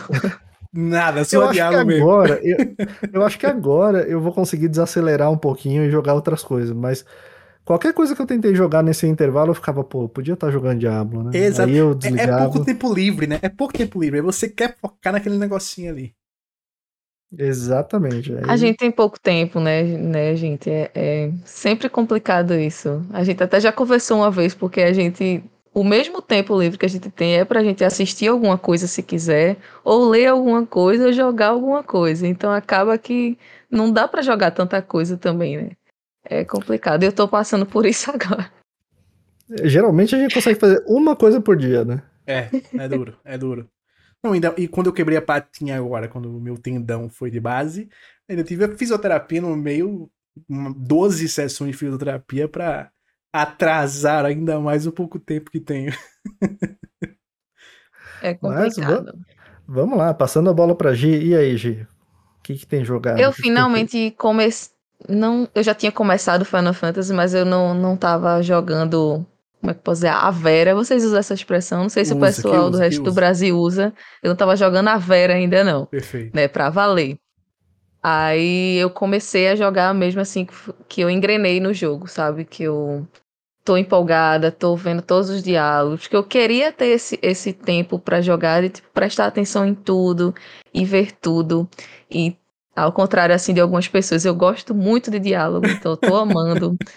Sabe, eu tô, tô vendo tudo que aparece. A pessoa apareceu o símbolozinho de conversa, eu, opa, venha conversar perfeito, comigo, meu perfeito, querido. Perfeito, Vamos venha trocar ideia. Hoje, e tem umas cenas e umas resoluções de quests que só dão mesmo quando você procura essa galerinha para conversar. Se você não conversar com eles, você não vê o finalzinho da quest. E não parece ser obrigatório, né? Parece ser um negócio tipo assim, tanto faz. E tem umas pessoas que você é. fala que é, realmente tanto faz o que, o que elas falam. Mas tem outras, e lore também. Pô. Tem, tem até um. Não sei se chegaram a ver uma foto que está aí pelo Twitter de um. No, no, tá no mar. Tá no mar de Final Fantasy XVI. E tem meio que uma onda cristalizada, assim, no mar. Né? Tem, tem essa foto aí, sério, pelo Twitter. Não. É se, bonito. Você já viu, né, PC? Tem dois NPCs desses que você não dá nada por eles, que se você conversar, eles falam sobre essa onda. Eles falam. falam eu, Poxa, eles falam, eu tô, ve, eu tô enxergando coisa, ou tem um, um cristal ali, não sei o que. É, é, bem legal, é bem legal, assim, como eles constroem um mundo desses eu tô, detalhes. tô gostando. Os NPCs estão bem simpáticos, assim, conversando muito comigo. Tô gostando que eles dialogam, né? Tem, tem uns NPCs em, algum, em algumas histórias que são muito chatos, né? Calados. Esses conversam muito, eu tô tô gostando de ser, ser amiga deles. Mas um, uma coisa que eu queria destacar também é um. É tipo um sumário que aparece mesmo quando você tá no meio de uma cutscene. Aí eu, eu sou meio esquecida, né? Já falei aqui várias vezes. Então eu esqueço, às vezes, o de onde o personagem é, às vezes até o nome do personagem. Quem é, tu mesmo? Quem é esse? Eu lembro que ele apareceu, mas será que é esse cara mesmo? E se você dá, dá pause no meio da cutscene, tem lá o personagem, o nome dele, de onde ele é tudo certinho, sabe? Então, às vezes eu tô meio perdida e eu, eu uso muito aquilo para me, me, localizar ou identificar, tipo, ah, essa é aquela pessoa que conversou aquilo naquele momento. Então, amei esse isso que tem no jogo. É, o combate, minha gente, eu, eu tô amando mesmo, assim, eu adorei. É, não tô usando nenhum dos anéis também, tô perfeito pra, mim, sabe? Não, e também não achei tão fácil como estão falando, não. Assim, eu, ach, eu não morri ainda, mas eu tive, tive um. Perdi umas vidas, bastante vida, assim, em algumas lutas, até pegar o, o movimento dos inimigos. Então, não achei tão fácil como estão falando, não. Tô gostando bastante. O boss final me matou uma vez. O boss final me matou uma vez, porque eu estava. Eu, eu tô 10 levels acima da quest principal. Assim, tô muito mais forte do que. E tô com a segunda espada mais forte do jogo. Tecnicamente não era pra estar com ela agora, mas deu certo, consegui estar com ela agora. Tô com quase. Só falta a melhor espada. Eu tenho os melhores equipamentos, menos a melhor espada, que aí eu acho que é só depois que quiser que consegue pegar. E aí eu estou jambrolhando, né? Tá com a, com a buildzinha que eu tô tirando muito dano. Sabe quando o bicho tá atordoado? Quando o bicho tá atordoado? Eu tô Sim. tirando 150 mil de dano quando o bicho tá atordoado. Meu Deus! É muita coisa, é muita coisa. E aí eu fui com muita sede ao pote, né? Eu disse, eu vou, vou jambrolhar esse amigo aqui. Tô jambrolhando geral. Os caras mandavam mob pra cima de mim no final, assim, pô, ah, veio um exército e tal. Um golpe matava todinho, pá, um golpe matava todinho.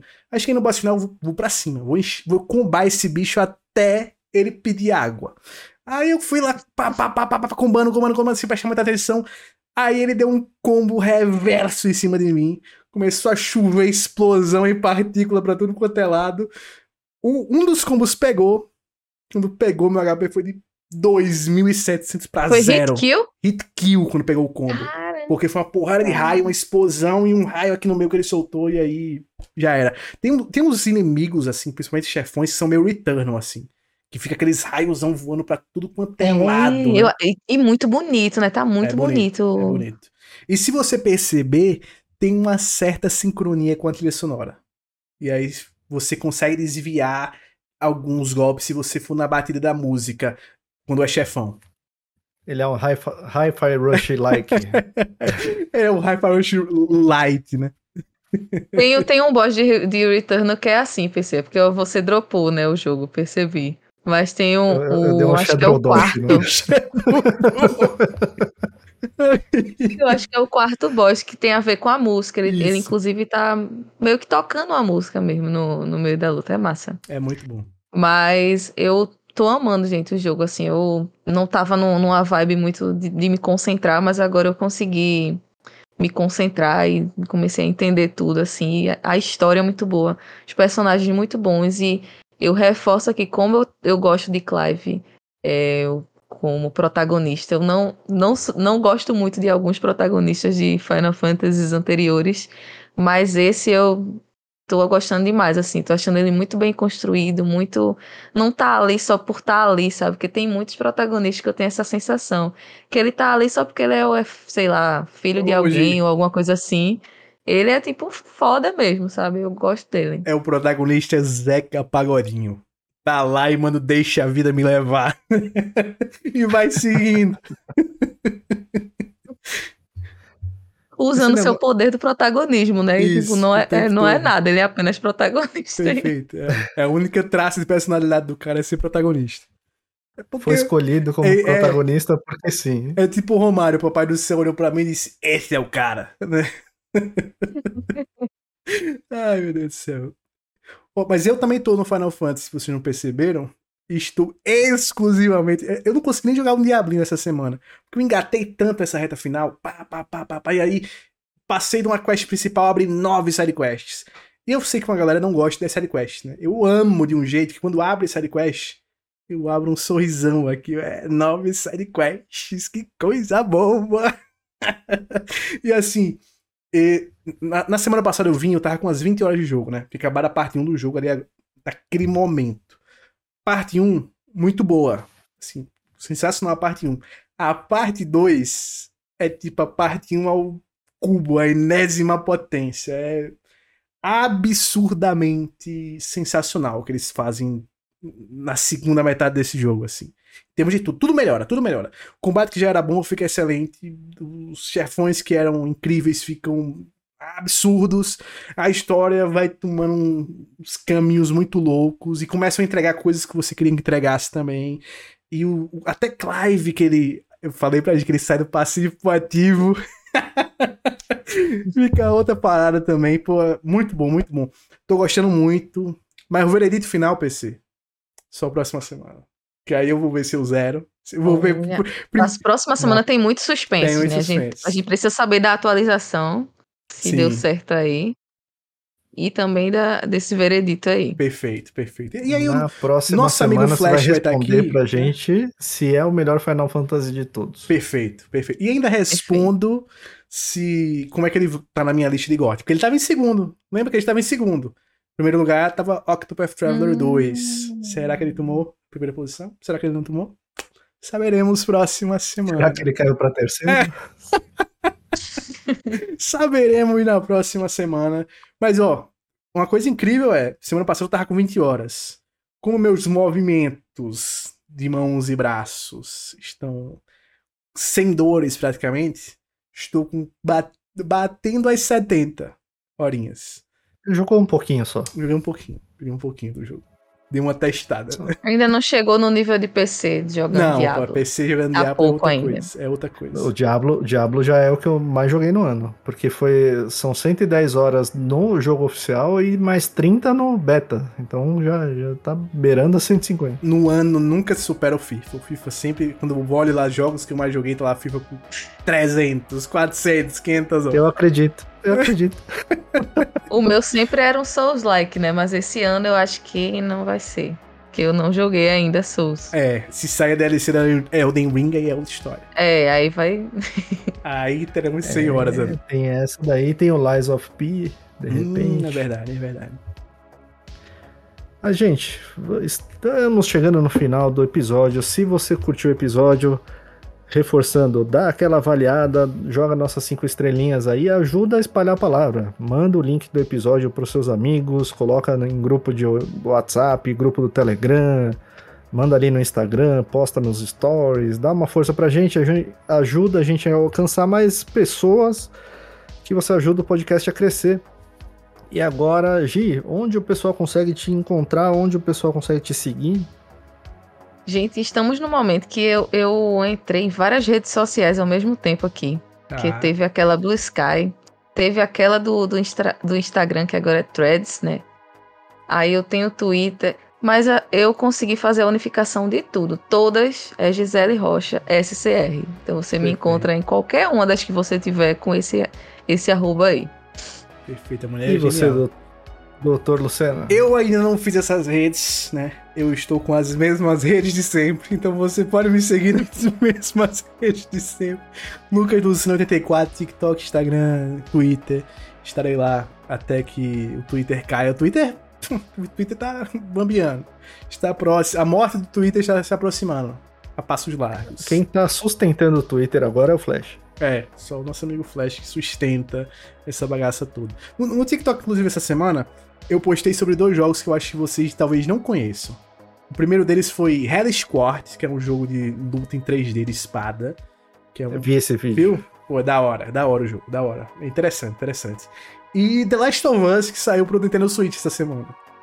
Não chegaram a ver? Ai, meu Deus. O Last of Us- Não. Esse eu não vi, mas preciso ver. Ah, eu só vi print desse jogo, eu não vi esse jogo rodando. Veja em ação. Saiu The Last of Us na Nintendo Switch. Então, quem quiser conferir, pode ir lá conferir que tem, tem videozinho do Last of Us no Switch. Imagina, imagina.